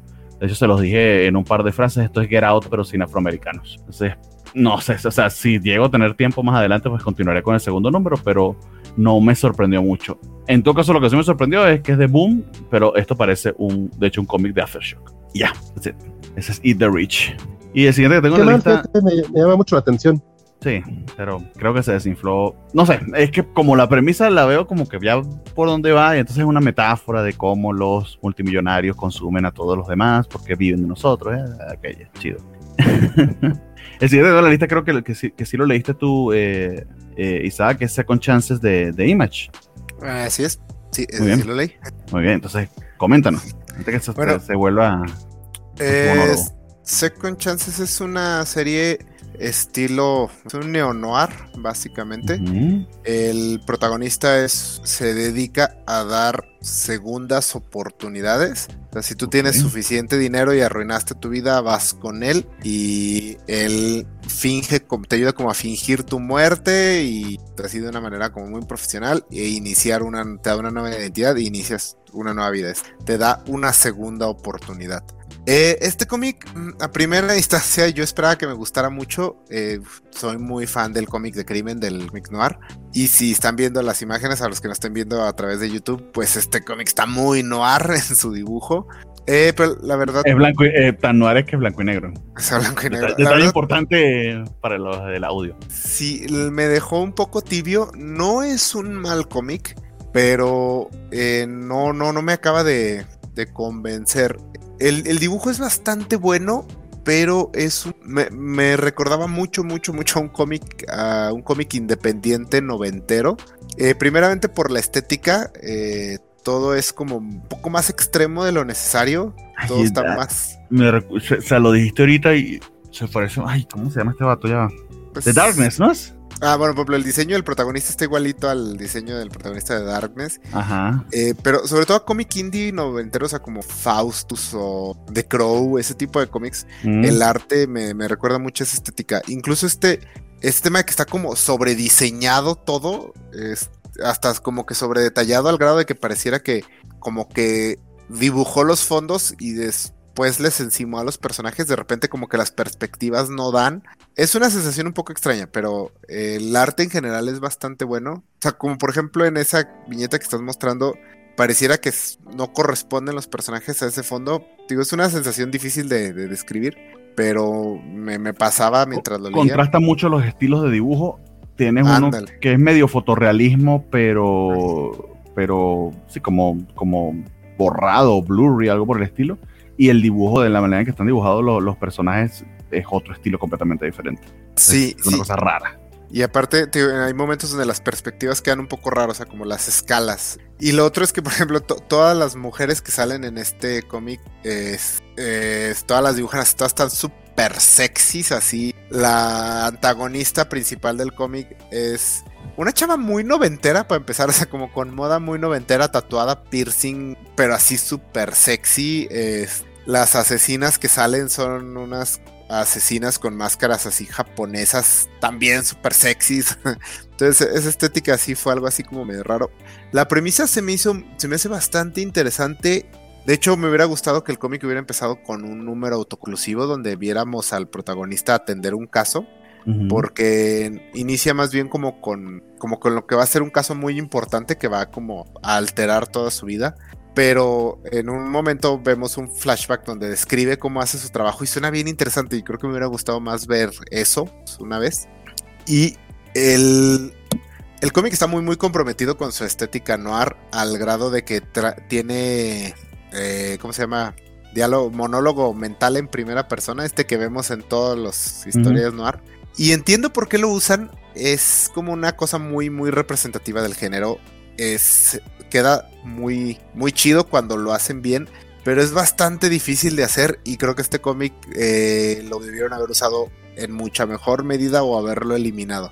Porque sí estorba hay varios momentos donde el arte está haciendo muy buen trabajo contándote todo y el protagonista está aventándote diálogos semifilosóficos mamones este, en su monólogo interno. Entonces creo que yo que ese... Digo, entiendo por qué Frank Miller lo hizo popular. Desde Frank Miller todo el mundo lo quiere hacer, pero no a todo el mundo le sale y aquí creo que lo debieron haber dejado un poco de lado. Es está interesante si, si les llama la atención el arte y les como que sí de plano tienen muchas, muchas ganas de leer un neonar. Eh, creo que es una buena opción. A mí, digo, me dejó un poco tibio. No me. El personaje se me hizo un personaje genérico, el protagonista. La idea está interesante, pero aquí todavía no la exploran tanto. Entonces, mm, creo que va con una recomendación ligera de mi parte. O sea, si les llama la atención, pues denle una checada, pero tampoco les diría corran a comprarlo. Ok. De hecho, Secundino, ah, perdón. No, adelante, la de esa, eh, Valentín. Isaías Secundino dice que el arte se parece mucho a Tim Vigil, a Tim Vigil. Compadre, no ubico al dibujante que mencionas, pero a mí la, la serie, creo que Isaac habló mucho mejor de lo que de lo que a mí me pareció. Este, a mí, aunque sí lo terminé de leer el cómic, la verdad es que más que un cómic indie noventero, a mí me, me pareció como cómic mexicano noventero. O sea, como todos estos cómics mexicanos que tuvimos en los 90 que solo salió número 2, que eran así como muy, muy, muy, o sea, eran demasiado lo que querían tratar y, y con perspectivas acá muy exageradas en el arte, que el arte incluso se me hace engañoso porque no creo que sea tan bueno, pero sí tiene dos que tres. El diseño de las asesinas que están con disfraces, esas sí me gustaron, pero de repente no, o por lo menos no es que no sea bueno, es que no es constante el arte a lo largo del número. Este, yo la verdad es que sí, no, no pienso seguirlo leyendo. Sí, yo creo que es más bien, tío, no se me hizo así tan malo, pero no, yo también no, no, no creo seguirlo leyendo. Es más bien de que tanto les interese. Eh, aquí es esas de que yo creo que hubiera estado mejor que la serie fuera una, no, no antología, pero que cada número fuera un caso de él dándole una segunda oportunidad a alguien de inicio yo sé que ahorita en la época del streaming le, rehuyen mucho a todo eso, en tanto en series de televisión como en cómics, pero a veces es lo que más funciona. O sea, varios números de eso, yo creo que hubiera estado bien interesante leerlo. Y en un cómic indie donde lo que estás buscando es que la gente se que se enganche, este, si no, si hacerlo así a, a continuará, creo que no funciona tanto. Dice Félix Farsar que por qué estoy hablando de Lugo, don, compadre, luego hablamos yo sí entendí la referencia. También el arte ah, puede decaer en los siguientes números. No es, no, es el, no es lo mismo el tiempo de preparación para el número uno que para el dos. Buen, buena punto de Miguel. De hecho, les recomendaría Indie, Noir, Blanco y Negro de Ahoy Comics Blacksmith, que suena como Blacksmith herrero, pero son las dos palabras separadas. Y que honestamente tiene un, es un tema noir, pero con elementos sobrenaturales pero eh, los personajes son de verdad bastante, bastante divertidos, están muy bien eh, dibujados en cuanto a personaje como planteado en la página, pero también el arte está muy, muy cumplidora. Este, este, arte, de hecho, no sé si es que la copia de reseña que tengo tenga un poquito de resolución, pero cuando lo acerqué se veía, no se veía muy bien, poco definido. Nos dice Félix que para cuando terminen, porque ya faltan pocos, ¿cuál fue el cómic de la semana y por qué Nightwing? Gracias. X-Men The Trial of Magneto. No, mentira. El siguiente que tengamos es otro de, otro de Peter Milligan en Aftershock, que entiendo, este, Isaac, que también lo leíste. Sí. No sé si has leído más cómics de Aftershock o qué te pareció este en particular. Eh, de Aftershock no he leído más, pero sí he leído algunas cosas de Peter Milligan. Ok. Eh, este se llama God of the Tremors y es, yo no sabía esto, es una antología. Ah, mira, ok. Sí, porque este número es autoconclusivo, de hecho es un número de como de 50 páginas, está más largo de lo normal. Y es cuenta una historia completa. al parecer va a ser una antología de como de terror gótico. Bueno, este primer número es básicamente una historia de terror gótico eh, que sigue al... es un chavito que su papá es un lord eh, británico eh, bueno, de buena estatus social y es este, no me acuerdo cómo se llaman, lo que son básicamente los padres, pero en la fe protestante. Pastor. Bueno, vamos a pastor. Ministro. Eh, ministro, ministro. esa es la palabra. Entonces, el chavito empieza a sufrir de ataques epilépticos y la historia se ubica a finales del siglo XIX. el chavito empieza a sufrir, a sufrir ataques epilépticos y el señor pastor dice, no, pues obviamente está poseído por el diablo. Entonces empieza a intentar hacerle exorcismos y empieza a, culpar al chavito. Se empieza a decir que, que él, el, el, chavito se corrompió por, este, por masturbarse y porque se deja llevar por su lujuria y todo, entonces se lo se lleva a su familia, al chavito y a su esposa a, un, a una mansión aislada porque no quiere que nadie vea lo que le pasa porque puede arruinar su estatus social. Y pues básicamente el cómic es ver el, el, calvario que sufre el chavito y también la, la, esposa de este señor mientras están ahí, mientras él pues básicamente se está muriendo de epilepsia y no lo quiere tratar más que con pues con rezos y bueno, e, exorcismo es básicamente un tipo de tortura, entonces ahí estamos viendo cómo lo está tratando de exorcizar, básicamente la base de latigazos y otros, otros maltratos físicos. El cómic es, me gustó, me gustó bastante, es una, es un poco difícil como decir más de porque es lo que les acabo de platicar eh, y está bien ejecutado. O sea, si lo que te platiqué te suena interesante, lo que te diría es, ¿y qué tal está? Pues está chido, está bien hecho. no es particularmente aterrador, no, no da miedo, pero sí tiene esta atmósfera gótica, un poco tétrica e incómoda durante todo el cómic que creo que mantiene bastante bien. Eh, deja un poco en el aire durante casi todo el cómic qué tan sobrenatural son algunos de los que estamos viendo. Pero sí, me gustó, eh, lo empecé a leer y me acuerdo que sí un momento donde dije, ah, caray, esto como que ya duró mucho y... ok, no, pues es que son un buen de páginas. Pero... Ese, es el problema de las copias digitales, que tuviste en el 24 y después una cosa así. Sí, y pero no, me, gustó, me gustó. Si les gusta el terror gótico, sí lo recomendaría. Sobre todo porque para, va a ser una antología, entonces supongo yo. Porque aquí la historia acaba. Podría continuar con algunos de estos personajes más adelante. Pero pues todo parece pintar a que más bien después va a seguir a, alguien más, a otro personaje. Y el, el protagonista. Bueno, no les voy a revelar quién es el narrador. Que supongo que es el que va a conectar todas las historias. Pero este, pues suena como una premisa interesante, una serie de relatos de terror gótico con este elemento conductor. Entonces sí, yo, yo sí lo recomendaría, si les, si les llama la atención la premisa o ese género, se lo recomendaría, está bastante bien escrito. El dibujo es bueno, bastante efectivo, nada así espectacular, nada dibujante, de hecho, tan, bastante mesurado, pensaría yo. Pero este me, me, me gustó, me gustó. Sí pienso, yo creo que sí voy a buscar toda la... Va a ser una miniserie, creo que sí la voy a buscar toda para ver cómo, cómo se va desarrollando. Sí, Aftershock se, especializa, se especializa supuestamente en historias de terror, terror y horror. Eh, hay una que nos ha gustado bastante, eh, no es de Peter Milligan, pero eh, el dibujante nos ha gustado mucho, que es uh, Bonnie Years puede que también te, interese o te guste. Y bueno saber que, porque Peter Milligan tiene con, este, con esta editorial, creo que esta es su tercera o cuarta serie, que, que, lo que intentó hacer creo que con Dark Horse, que se llamaba Tomorrow, eso, esa serie se quedó trunca. De hecho, creo que nunca la terminó, llegó un segundo número, yo no he visto ya si continuó o no pero está como una especie de revival, porque sí lo hemos visto con varias series intentar varias veces. Eh, eh, interesante ver que, aunque sea esta contigo, tuvo, tuvo buenos resultados. Sí, tío, a mí me gustó bastante. Si les llama la atención el género del terror gótico, me parece un muy buen ejemplo. También tiene este elemento de que es bastante eh, como sexual, no sexy. Mm sexual. Se trata mucho este tema de la represión sexual victoriana y cómo afecta mucho a los personajes. Entonces, que es algo que toda buena historia de terror gótico tiene que tener. entonces, sí, este.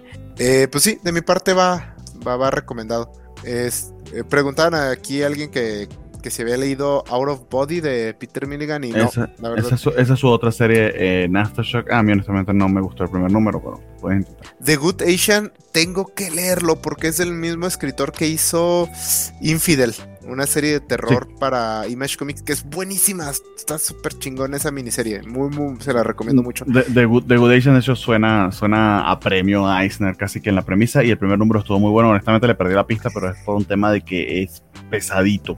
No porque esté malo, sino porque sí requiere como foco. Yo estoy esperando que termine para leerla, leerla eh, de, corrido. Muy bien. el siguiente que tenemos en la lista es de Dark Horse, también un número uno, que eh, imagino que Isaac no le dio tiempo de leerlo porque se chutó 50 páginas de Aftershock. sí, de hecho, tenía pensado leer Queens. Cuatro, los cuatro números unos, pero me fundí. No, pues esas 50 páginas, pues más bien gracias por leerlo y, y recomendárnoslo. Eh, pero este sí, sí, alcanzaste tú, ¿no, Valentín? El Killer Queens. Así es, como yo les digo muchas veces, a mí lo que me convence no son las solicitudes, porque regularmente no las veo, sino la portada. Y dice Killer Queens, putting the sass in assassin. ¿Cómo no? O sea, pinche slogan tan más chingón. Yo tengo que, y lo tienen en portada, o sea, tengo que leerlo. Aparte de la portada, eh, para quien no la pueda ver, tiene como un feeling eh, de cómic de los 50, de los 60 más o menos, incluso el logotipo eh, hasta tiene este, un, recuadro atrás muy, muy particular del, del es como, un cómic muy vintage. Obviamente entre el SAS y, el, y, el, el Queens, que está con los colores de arcoiris, ya pueden imaginarse qué tipo de cómic es para que e, este es el cómic favorito, el cómic favorito de todos los cómics. Sí, sí, sí. seguramente, seguramente más de uno se molestó mucho con este cómic. Este, me pasó un poco como, como a Isaac le pasó con Second Chances. Digo, a mí yo, Second Chances no, le tenía tantas esperanzas y no me decepcionó tanto. Killer Queens, en serio, la pura portada, dije, ah, no mames, se ve bien chingón. Este, y el cómic no está mal, pero no fue tan divertido como esperaba. Y sí está en tono de comedia, o sea, no es nada más, este, o sea, digo, total, si, si no era comedia y nada más era pura ciencia ficción, pues está chido.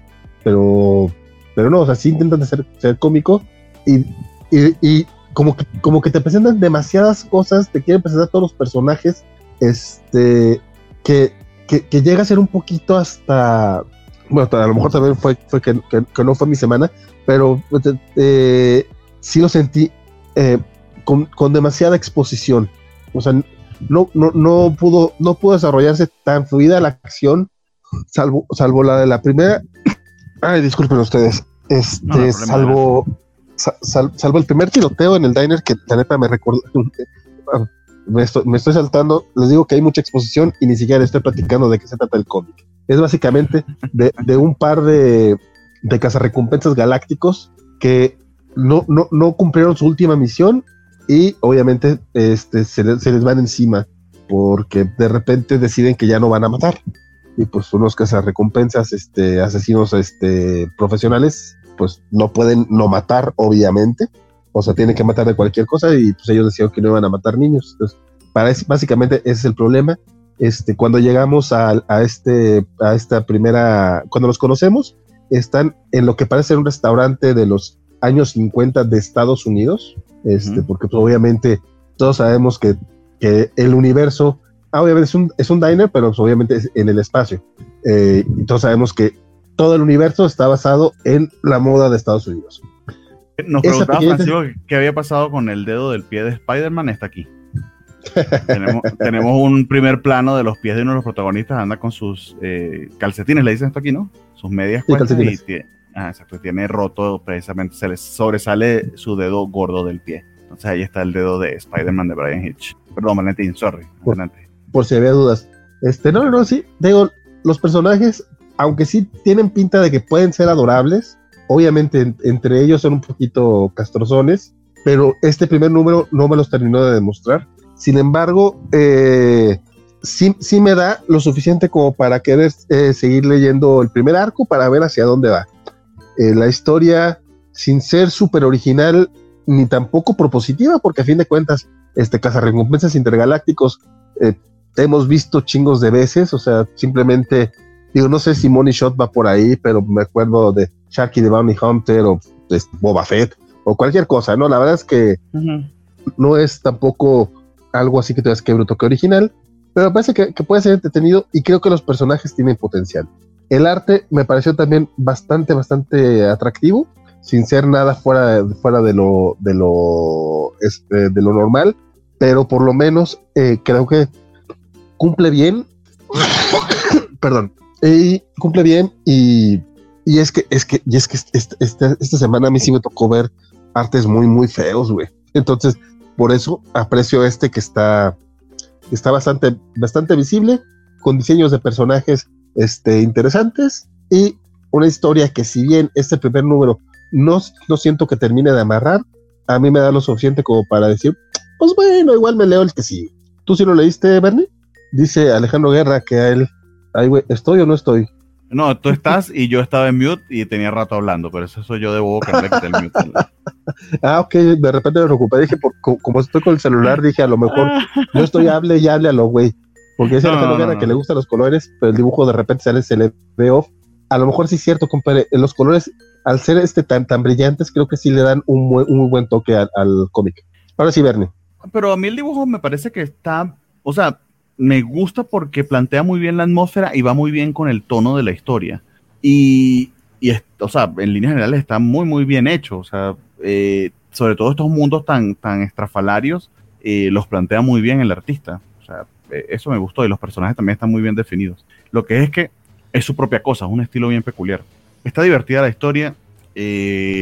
a pesar de que te ponen en el centro de la acción, hacen un muy buen trabajo de mostrarte más que necesariamente contarte. Inclusive hay unos diálogos entre, entre los protagonistas donde dicen, oye, ¿por qué estamos hablando de cosas que ya sabemos como si tuviésemos que explicárselas a alguien más? Se burlan de, ese pedacito de exposición que tienen que hacer. Em, y creo, creo que en eso, o sea, no voy a decir que habilidoso y que, ay, que, que, original, pero, pero al menos hacen el trabajito para que no se vea el, el, exposition dump que te están haciendo, no se vea tan cansón. Entonces eso me gustó. Este, eh, y el título Killer Queens es básicamente porque esta pareja son eh, pues un hombre, un hombre gay y una mujer este, lesbiana. Ellas son las reinas, eh, pero ambos sumamente promiscuos y, y, ciertamente poco exitosos en su vida sentimental. Entonces, sobre todo el protagonista masculino es bastante cliché. que si el tema es representatividad, pues no voy a decir que no, pero a mí siempre me molesta cuando caen en esos clichés.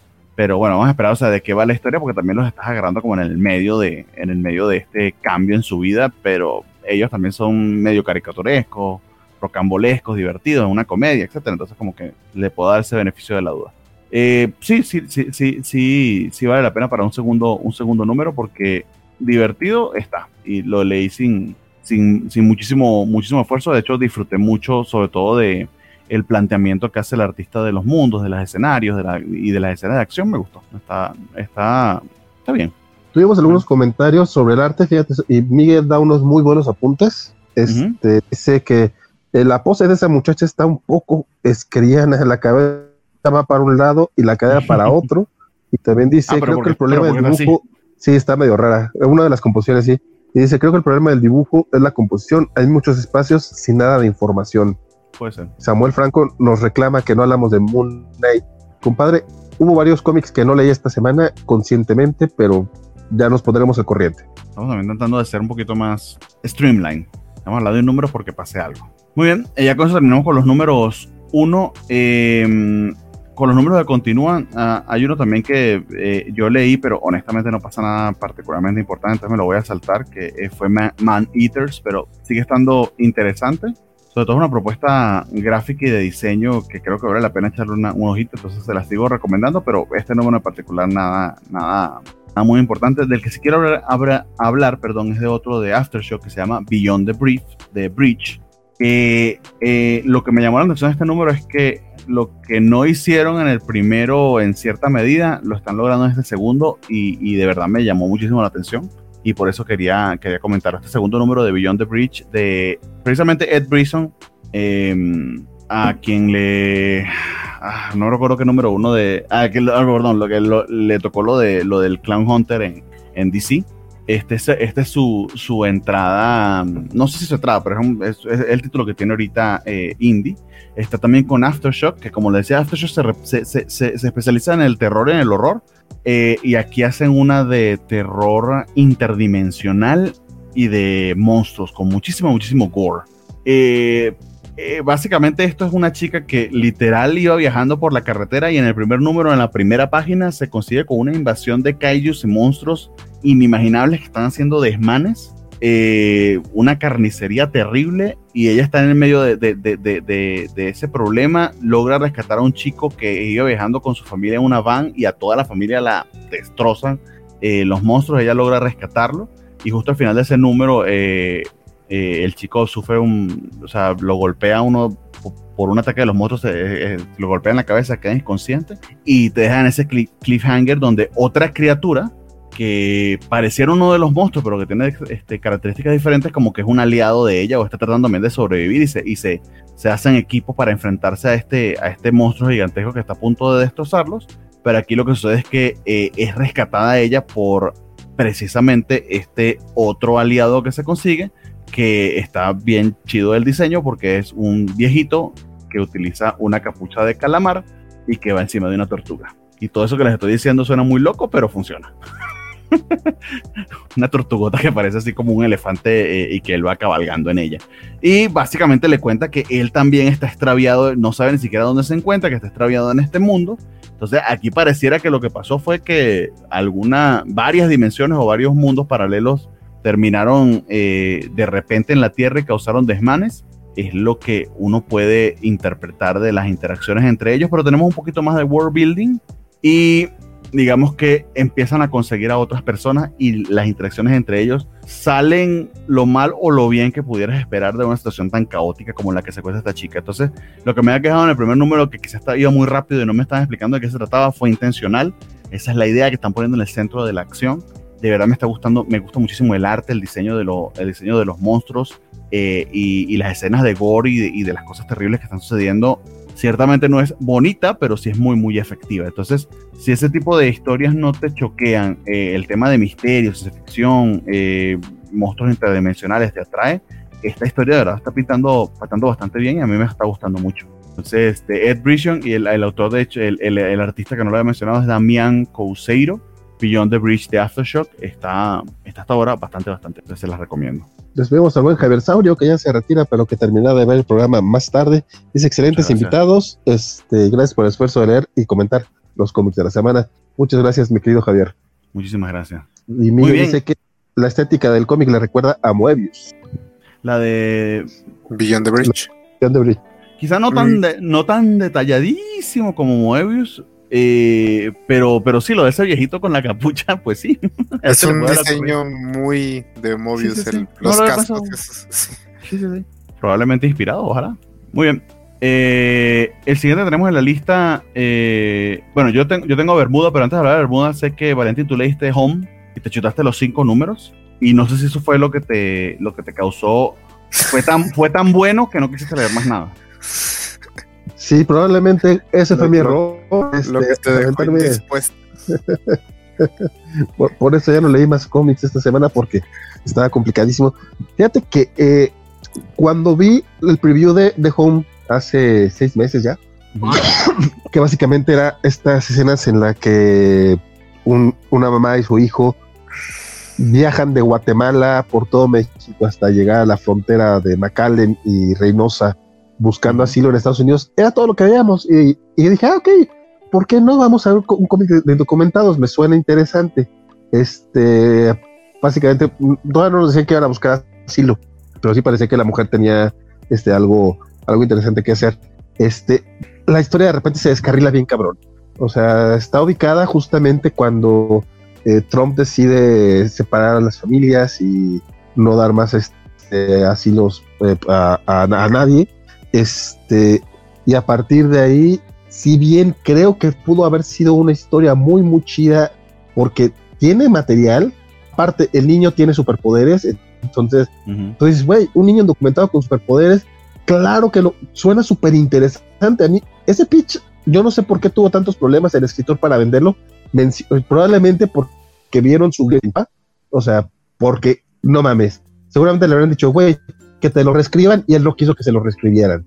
Seguramente por eso batalló para publicarlo, porque no mames, es una gran idea ejecutada de manera horrible.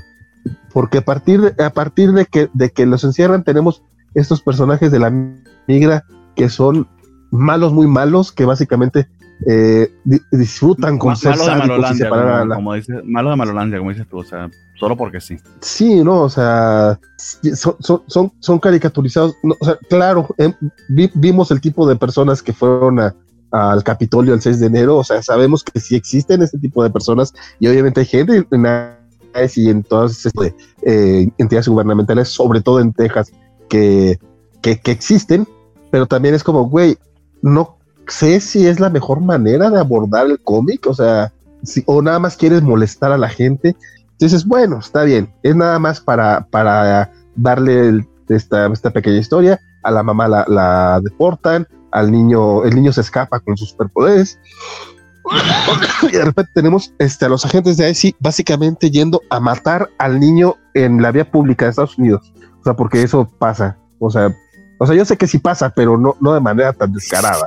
O sea, incluso muchas de las cartas que le mandaban a, este cuate era, ah, pues sí, o sea, sí, sí sé esos casos. La verdad es que a mí me fue bien, yo lo pasé así, la, la, gente de la migra que me atendió era toda madre. Es como, güey, pues es que sí, o sea, hay todo tipo de gente, eso, porque son personas las que trabajan ahí. Obviamente no todos van a, van a estar con la mentalidad, este, all right, este, de, de, de, de, de anti-indocumentados. Y, y, y son sin, sin, sentidos tras, tras, sin sentidos, porque vas descubriendo que el, que el niño, que el papá del niño también tenía este, superpoderes y que por eso lo mataron en Guatemala, entonces también iban a, matar al niño y por eso estaban buscando que fuera a Estados Unidos y que estuviera con una tía, que resulta que la tía también tiene superpoderes y resulta que los primos también tienen superpoderes. Y como, güey, ¿por qué no le presentaste a tus primos antes? O sea, ¿qué pedo? Ya tienes como tres semanas ahí.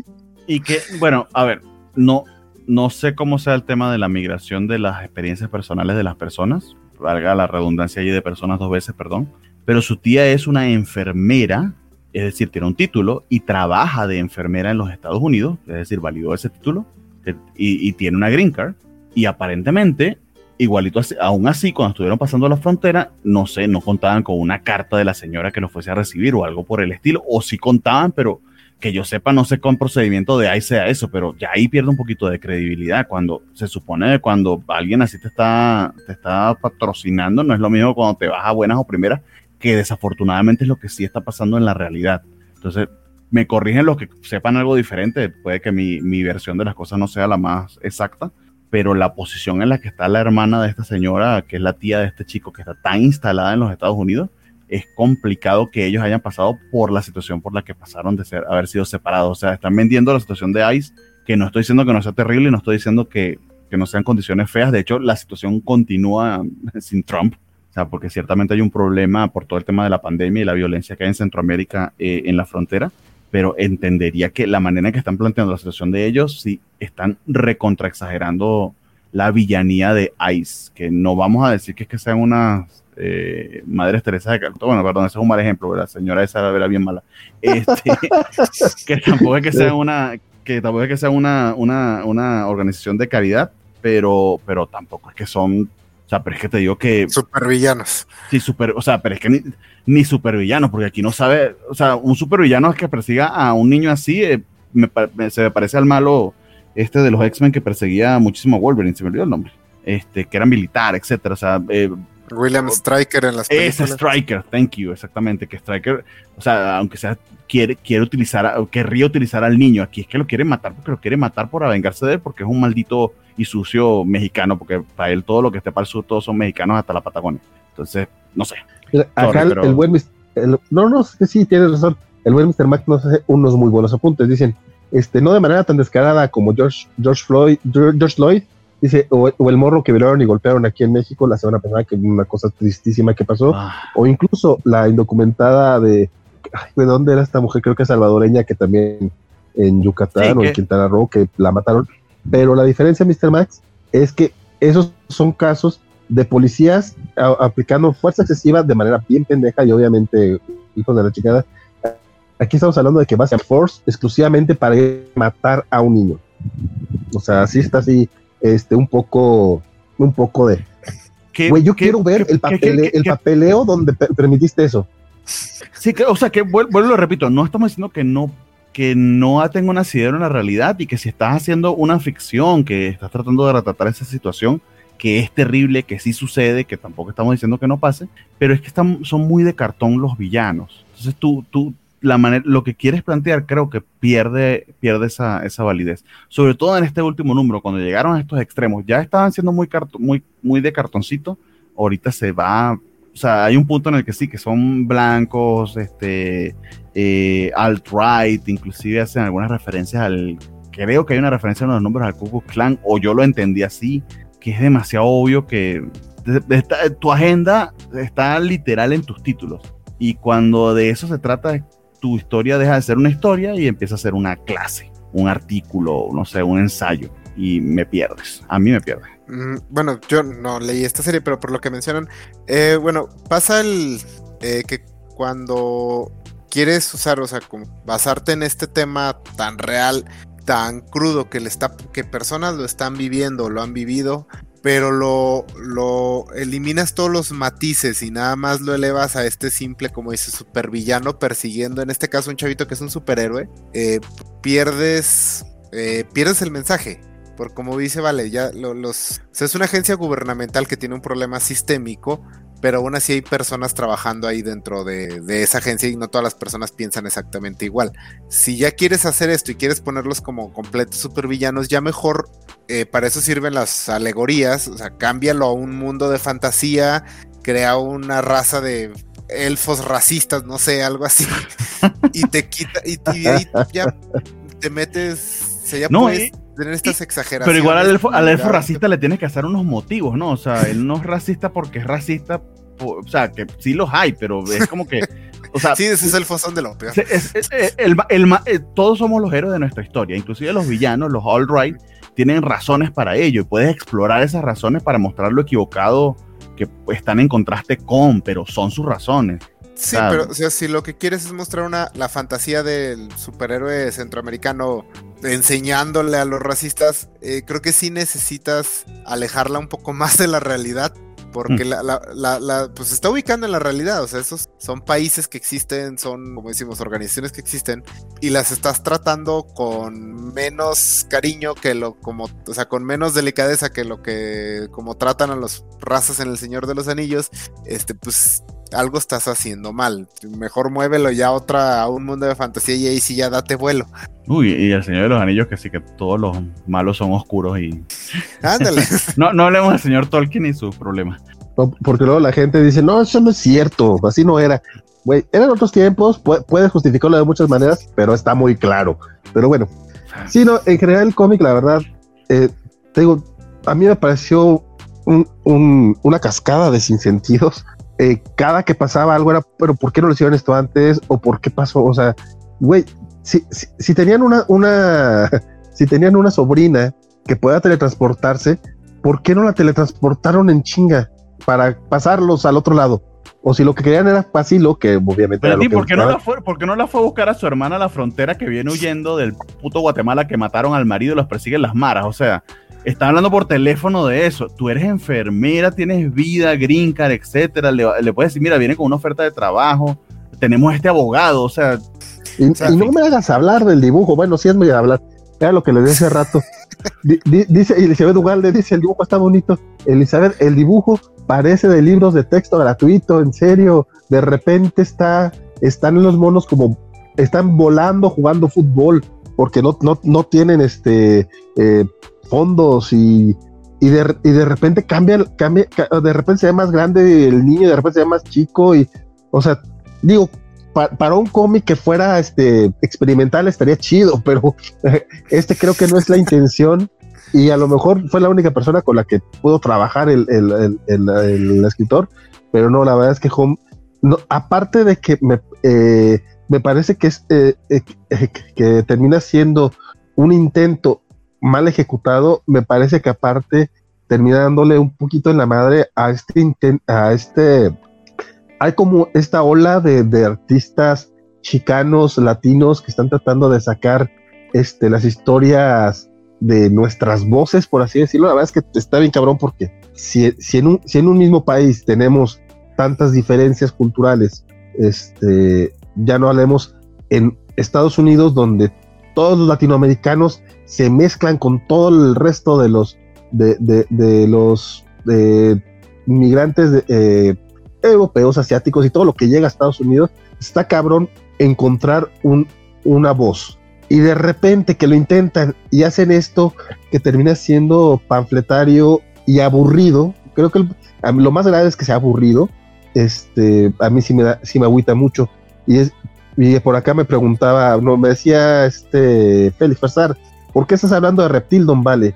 Compadre, para, más ironía, justamente en, la última carta, de, en la última columna del, número 5, este cuate, el, autor, recomienda Reptil de su amigo Terry Blas. Sí, si es del tipo de cómic. Reptil, acuérdense que ya, ya va a salir, perdón, ya va a salir el, cuarto número, que va a ser la, la por eso se acaba la, miniserie.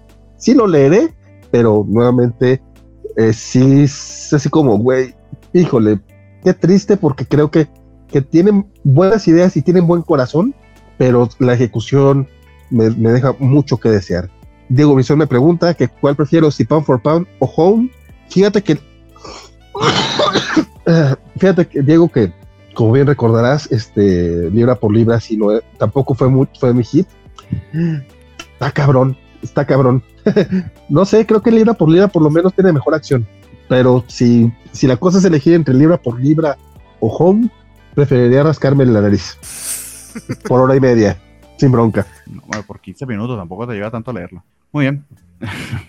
El siguiente tengo la lista que este sí, a mí sí me resultó divertido y, me está, de verdad me está gustando muchísimo, sobre todo el arte, me, está dejando de verdad sorprendidísimo. Es Bermuda de IDW. Eh, este es escrito, por, escrito y rotulado por el señor John Lehman y el artista es Nick Brosher con colores de Len O'Grady. Eh, o sea, que tiene pedigrí este, este cómic, pero no mames, el arte está. Bueno, vamos a mostrar eh, a los que nos están escuchando por audio váyanse al video de YouTube al hora 2 minutos 56. Sí, así, así es de largo el video. Entonces, si nos están escuchando en audio hasta ahora es porque nos aman. Entonces, sí, sí, si nos aman tanto, pues vayan, vayan a ver el video porque de verdad el arte de, de, de, de Bermuda es una cosa preciosa. El nivel de detalle y, y, y, lo que el colorista resalta ese detalle, de verdad queda muy, muy bien. Eh, sí, es una historia de fantasía. Aquí, de hecho, nos hablan de. Esto está eh, ambientado en el Triángulo de las Bermudas y toda una tierra de fantasía. Es una. Casi que es un. Eh, se, me, se, me parece mucho a. Ah, ¿Cómo se llama? La isla de Peter Pan. Nunca, jamás. Ajá. ¿Te parece a la isla de Nunca jamás? Pero en el Triángulo de las Bermudas. Es que tenemos, de hecho, hay un mapa en el último número donde nos dice este es el pueblo de los vikingos, este es el de los piratas, etcétera, etcétera.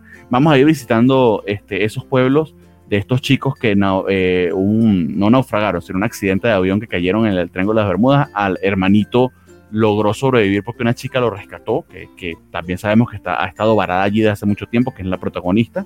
Y a su hermanita la capturaron o la secuestraron estos hombres reptiles que aparentemente eh, tratan con magia negra y que y a la par sabemos que su papá, que es dueño de una empresa de tecnología científica, etcétera, básicamente un Reed Richards, parece que está eh, metiéndose con este tema de viajes interdimensionales y que está abriendo una puerta entre este mundo y el nuestro. Básicamente ese es el setup de Bermuda, pero aquí nos dan la oportunidad de conocer cómo fue que este pueblo de piratas empezó y nos hablan de este enfrentamiento entre estos dos capitanes que básicamente es Barba Roja y Barba Negra.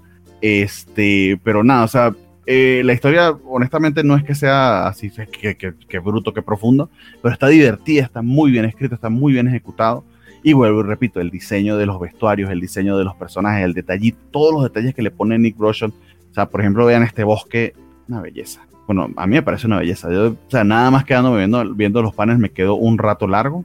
Esta chica tiene aquí un Action Comics en su, y un Spider-Man en su, en su cuarto. Eh, y quería mostrarles eh, van al pueblo de los piratas, ella va a rescatar a su amigo, pero hay una escena de batalla entre los piratas que no sé si que le quedó bien o no, si la anatomía coincide o no, pero a mí me pareció divertidísima, me parece que está tan llena de detalles que me gustó muchísimo. Básicamente se, se mete una bronca grandísima, se pelea con todos los piratas, pero literal puedes ver el montón de, de, detalles que le coloca cada diseño de cada uno de estos piratas.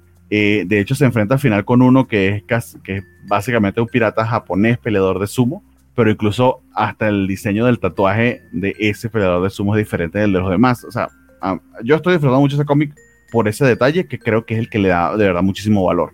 Sí hay un tema de world que está muy bien hecho, de, la de, fantasía y de, la, y de la aventura y de la acción, que creo que también está bastante bien. Pero vuelvo y repito, el arte de Nick Brosho es aquí lo que me súper, súper compra. Estoy disfrutando esto un montón y me encantaría verlo en grandote para disfrutar bastante de estos paneles. Entonces, súper recomendado si ese tipo de cosas le, les gusta. Yo, no sé cómo este cómic no, no, no estaba enterado que existía. Lo, lo escribe, sí, lo escribe John Lehman, que es el que escribe Chu.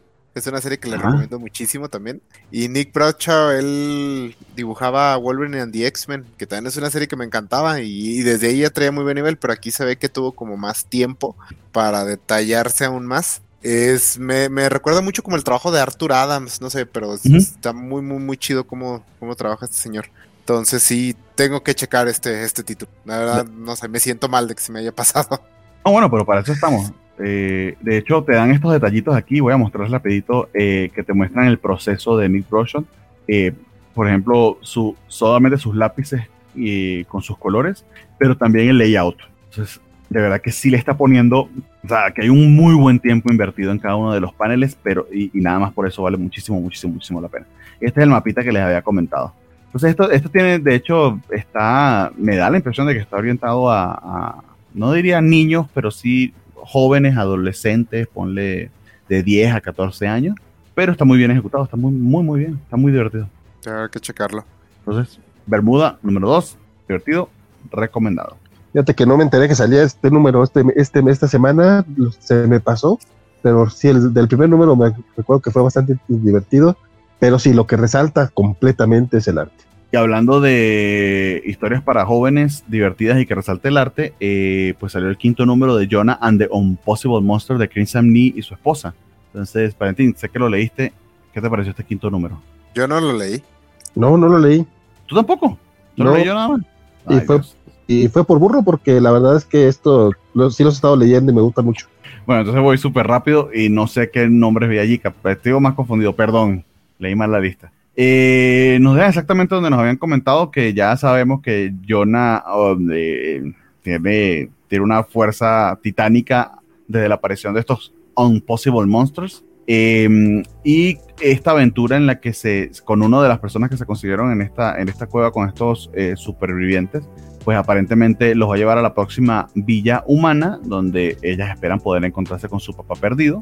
Eh, y hay un twist, una vuelta de tuerca, como dicen aquí en México, eh, que complica las cosas para las chicas de una manera importante. Hasta ahí se los dejo. Sigue estando muy, muy bien. Chris Amney, de verdad, demostrando la maestría que le caracteriza, sobre todo en las escenas de de acción, pero también en, el world building. Eh, yo sigo disfrutando mucho, mucho de Jonah.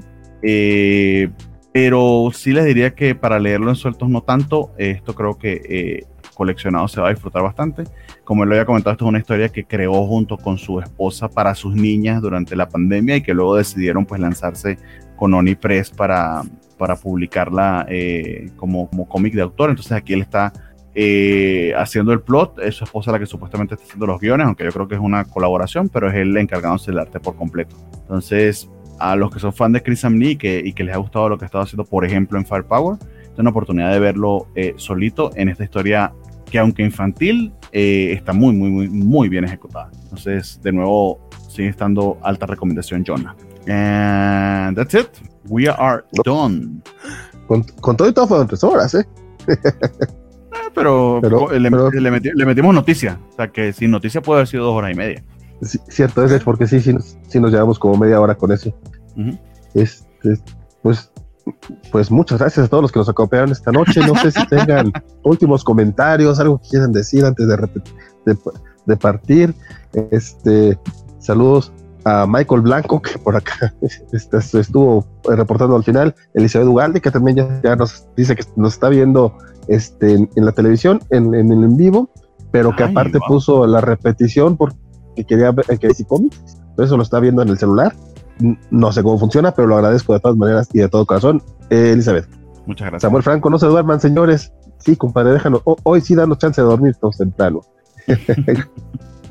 Muy bien, no, sé, eh, Isaac, si, eh, como dice Valentín, anuncios parroquiales, despedidas que nos quieres contar qué estás haciendo, qué es de tu vida, porque estás aquí un viernes a las 12 de la noche con este, con este par de ñoños hablando de cómics. Hmm. Porque no, no sé, no sé por qué sé. este, bueno, llevamos tres horas hablando de cómics, pero tengo que recomendarles esta semana. He estado leyendo, me he estado poniendo al día en uno de los mejores cómics que hay, uno de los más infravalorados, eh, Street Bullets de David Lapam. Estoy poco a ah. poco ahí avanzando, ya voy en el cuarto tomo. Es buenísimo y nadie pela esa serie. Es uno de los mejores cómics de crimen que hay. Eh, entonces, si les gusta el género, lean Street Bullets se los recomiendo, se los ruego, léalo. Ese señor merece mucho más reconocimiento del que merece. Eh, fuera de eso, pues como siempre me encuentran en ñoñonautas. Esta semana no tuvimos por, problemas técnicos, pero a ver si la próxima semana se puede, ya sea terminar una eh, grabado o en vivo, no sé a ver qué, qué pasa, pero pues el, la pandemia nos está complicando la vida más de lo que nos gustaría. Mm, y este, y pues a ver qué, en qué programa de la covacha en vivo aparezco. ¿Qué viene por allí? Hay, hay, series nuevas en HBO Max, quizá algo por ahí. No, no, sé, usualmente. Uh. A ver qué pasa. Y pues gracias por haberme invitado. No, no salgo mucho en estos, pero igual me la pasé bastante bien. Pues sí, de, mi parte. Perdón, Valentín, adelante. No, es, que coincidió que justamente esta semana salían como cuatro o cinco cómics de los que sí lees. Ah. Y dije, mira, esta semana sí o sí tiene que venir. It's now or never. Es ahora o hasta el otro mes. Básicamente. Ahora sí, Bernie, perdón. no, no, no, hay problema. De hecho, de, eh, muchísimas gracias, eh, Isaac, por, por acompañarnos eh, y sobre todo por poder ilustrar lo de Khan el Conquistador, porque no le pude poder dar yo la dimensión que tenía. Muchísimas gracias a Adrián y me alegra que esté bien y que continúe estando bien. Y ojalá que ya la próxima semana, esperemos sin huracán, pueda, pueda acompañarlos en una oportunidad futura, porque no pudimos de disfrutar de su compañía por mucho tiempo por ese, por ese pequeñito problema. Pero eh, de verdad que también muchas gracias a él por acompañarnos, gracias a los que nos han visto hasta ahora. Yo nada más quería mostrarles rapidito y volando algunas de las cositas que me han estado llegando esta, esta semana. De hecho, una bien peculiar que me, finalmente Amazon me cumplió algo que había comprado en marzo de este año, que es el segundo volumen de The God Dan, esta serie de Image del señor eh, Jason Aaron con arte de RM Guerra, que básicamente es una reimaginación de ciertas historias bíblicas. Este es el segundo arco, eh, no voy a entrar en mucho detalle, pero que está lleno de, un montón de detalles históricos y mágicos que, que, nada, o sea, vale muchísimo la pena. Entonces, eh, ya que me llegó el segundo, voy a, voy a ponerme al día. Y de la, que creo que no los había mostrado, si las mostré me disculpo porque me dio amnesia, de la, mm, del Free Comic Book Day que yo me fui la semana antes a, Fantástico, conseguí en, la, mm, eh, en las bandejitas de descuento de los TP el segundo tomo de Los Picapiedras de lo querido este es Mark, Russell, con este Entonces, yo no lo había terminado de leer, entonces es chido que logré conseguir la versión en inglés. Esto me costó apenas 100 pesos y estaba así en el fondo, fondo, eso fue rascándole.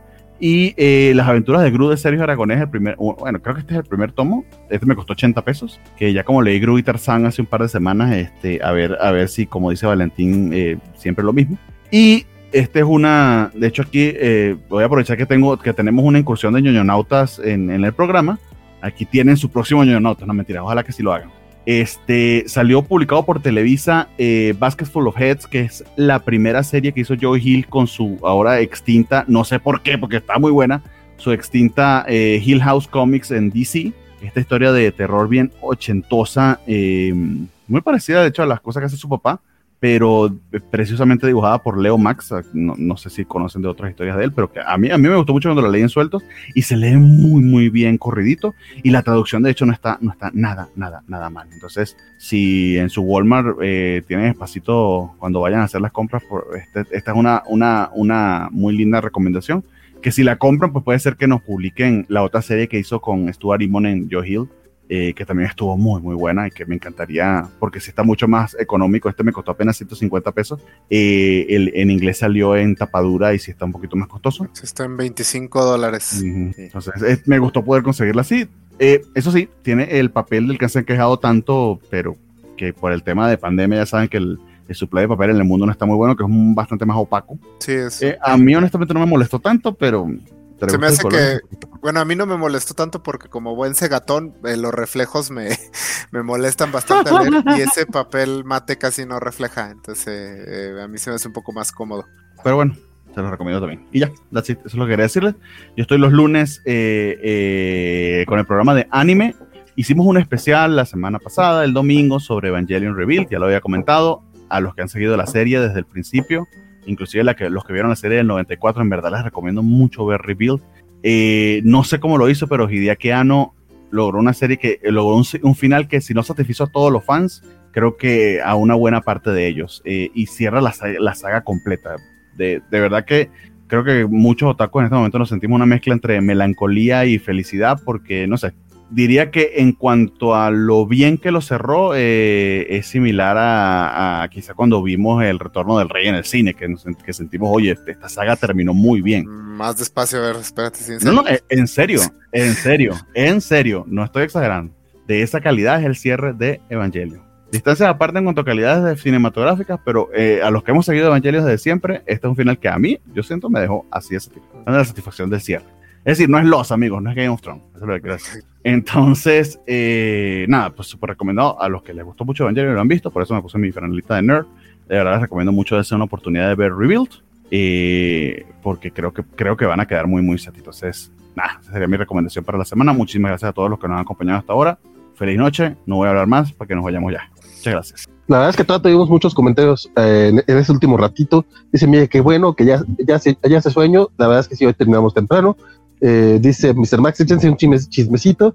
Eh, no, ahorita, ahorita no, no, no va a ser mucho chismecito, compadre. Nada más unos cuantos comentarios. Juan Pablo Portilla dice que Nick Dacho lo conoció en la serie de Wolverine and the X-Men. En la mole le firmó unos cómics. Nos pregunta Mr. Max si nos gustó Superman and Lois. Compadre, yo esta semana me chuté el final de temporada, Superman and Lois. Puse mi, mi comentario general en la en el, en el Facebook Cobacho.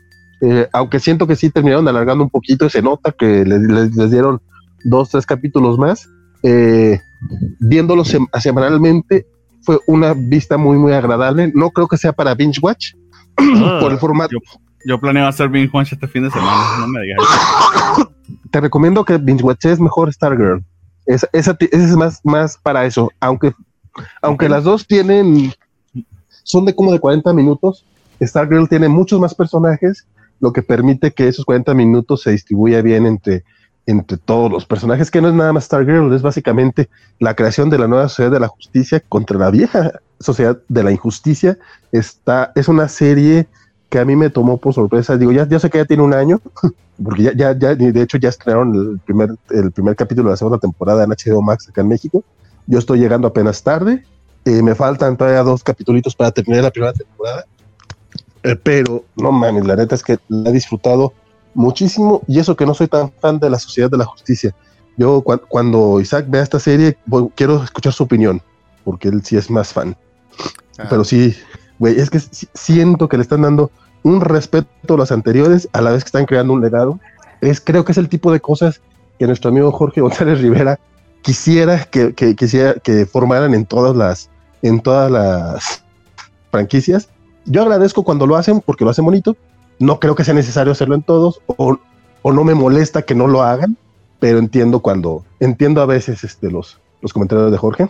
Stargirl muy, muy buena. Y Superman and Lois, eh, yo sí creo que es la mejor versión live action del personaje, porque la verdad creo que el de Christopher Reeve eh, lo ven con mucho, mucho cariño. Es como decir que la versión de Michael Keaton es la mejor, el mejor Batman live action. Pues no, fue el que vimos de niños. Mm. Me gusta. Que por, cierto se viene el cómic de Superman 78 se llama. que básicamente es Superman de Christopher Reeve, pero en cómic, como está haciendo con el Batman 89. Sí, sí, sí.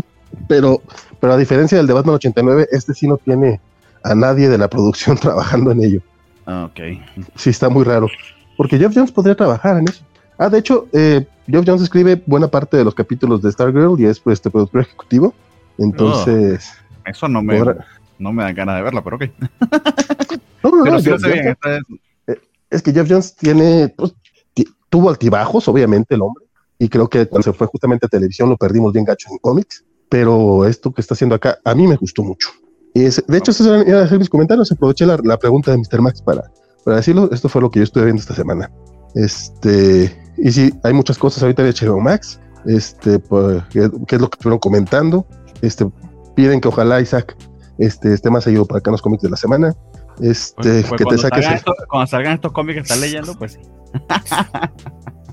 que te saques el Eso de leer cómics mensuales ya no es lo mío. ya leo, ya estoy más señor. Juan Pablo dice que Stargirl hay que verlo, está inocentona pero divertida. son cómics, son cómics, son, son, superhéroes sin, sin, gramos de cinismo nuevamente. O sea, es, es, ver superhéroes clásicos y eso está bien bonito. Como siempre es muy agradable estar por acá, dice Mario Alberto. Golden por cierto, ya anunciaron los ómnibus del Thor de Jason Aaron y se ven bien chulos. Mm. Ah, sí, pero, pero, ¿en qué orden? ¿En qué orden? Si te consultaron, Isaac, para hacer en el orden que tú publicaste. ¿o? Eh, está bien el orden. Ah, mira, qué, bien. Cada ómnibus va a traer pues, como 50 números, van a estar gigantes. Pero va a ser ómnibus tapadura, no, sé, no va a ser eh, compendium. Sí. por lo que, veo por el mapeo que armaron, van a ser dos con toda la etapa y pues van a ser como de unas 1300 páginas cada tomo. Va a estar, van a estar difíciles de manejar. O sea, yo me, yo me lancé, pues lo estaba comentando eh, Mr. Max, me lancé los Compendium de Fables para leerla completa porque supuestamente la van a continuar. Me ha encantado, lo he disfrutado un montón, pero qué cosa más incómoda, Compendium. No me puedo imaginar un, una omnibus. literal lo quiero leer y, o sea, siento que necesito una trill y una audiencia para empezar a predicar. Porque como cargo esa madre. Sí, yo también batallo bastante. Tengo los ómnibus de la, justamente de la Sociedad de la Justicia de Geoff Jones y yo soy de los que leen la cama, entonces esos. Exactamente me pasa lo mismo. Sí, yo leo antes de dormir y, ay, como. De hecho, mi, mi, novia está que me tira de la cama porque ella tampoco lo soporta. Imagínate. Llévate tu Biblia. Llévate, ah, qué fastidio, es que no me muevas el libro, que es muy delicado. Ay, no mames. Entiendo la tablet, lo entiendo. Dice Goldet que hablando del Thor de Jason Aaron y que Isaac está aquí, vayan a leer el artículo que está en la covacha.mx, que es una guía de lectura del personaje. Bueno, es guía de lectura del Thor de Jason Aaron, justamente. Comentarios controversiales de medianoche, Isaías. Este, Félix Farsa dice que ama a Superman Lois. Isaac, ¿eres fan de la Liga de la, de la Sociedad de la Justicia de Jeff Jones? Eh, sí, mucho.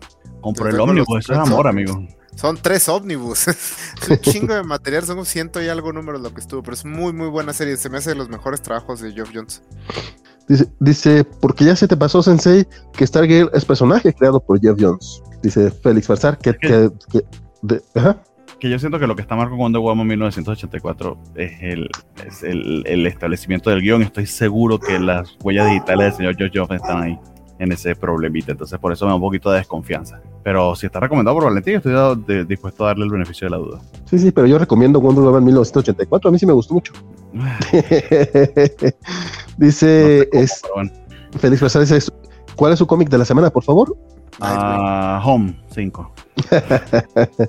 este, no, yo creo que sí, Nightwing. Esa, esa escena de que fueron cuatro páginas de Nightwing y con, Superman, creo que valió la pena, derrite en el corazón. Es que Nightwing es una cosa que cada escena es, ah, ah, ah, todas las escenas, o sea, no hay pérdida en ese cómic. Dice, es, los ómnibus es el único ejercicio que tenemos los métodos. y Mr. Max pregunta, ¿en qué parte vas de Fábulas, Von Bernie? En la mitad del segundo compendio debe ser como el número 60 y pico. Estoy cazando el tercero para continuar y ya leer los y Alex nos dice que hoy ya no platicó mucho porque anda dibujando para un, un coso de Webtoon. Luego nos cuentas qué es lo que estás haciendo, mi buen Alex. Y el licenciado Galde, ya para cerrar esto, dice, es que, es que Wonder Woman 84 también es una heroína sin cinismo. No, no tiene ningún cinismo, lo que no tiene sentido la historia, pero es otra cosa. Pero después hablamos. Pues bueno, eso, eso fue todo en esta ocasión. Este, muchas gracias, Isaac, muchas gracias, Bernardo, muchas gracias a Adrián, que también estuvo con nosotros. Ojalá este, podamos tenerlo más adelante nuevamente. Este, mi nombre fue Valentín García. Espero en serio que lo siga haciendo la próxima semana. Nos vemos, este. Eh, Bernardo, puedes poner este el, outro porque estoy en el claro. y esto se complica mucho. Déjenme conseguirlo, pero mientras tanto canten. Nos vemos. cuídense mucho. Va el outro, quítense los audífonos o déjense si se quieren quedar sordos, como quieran. Cuídense mucho. Y, sigan, y sigan ñoñando. Exactamente.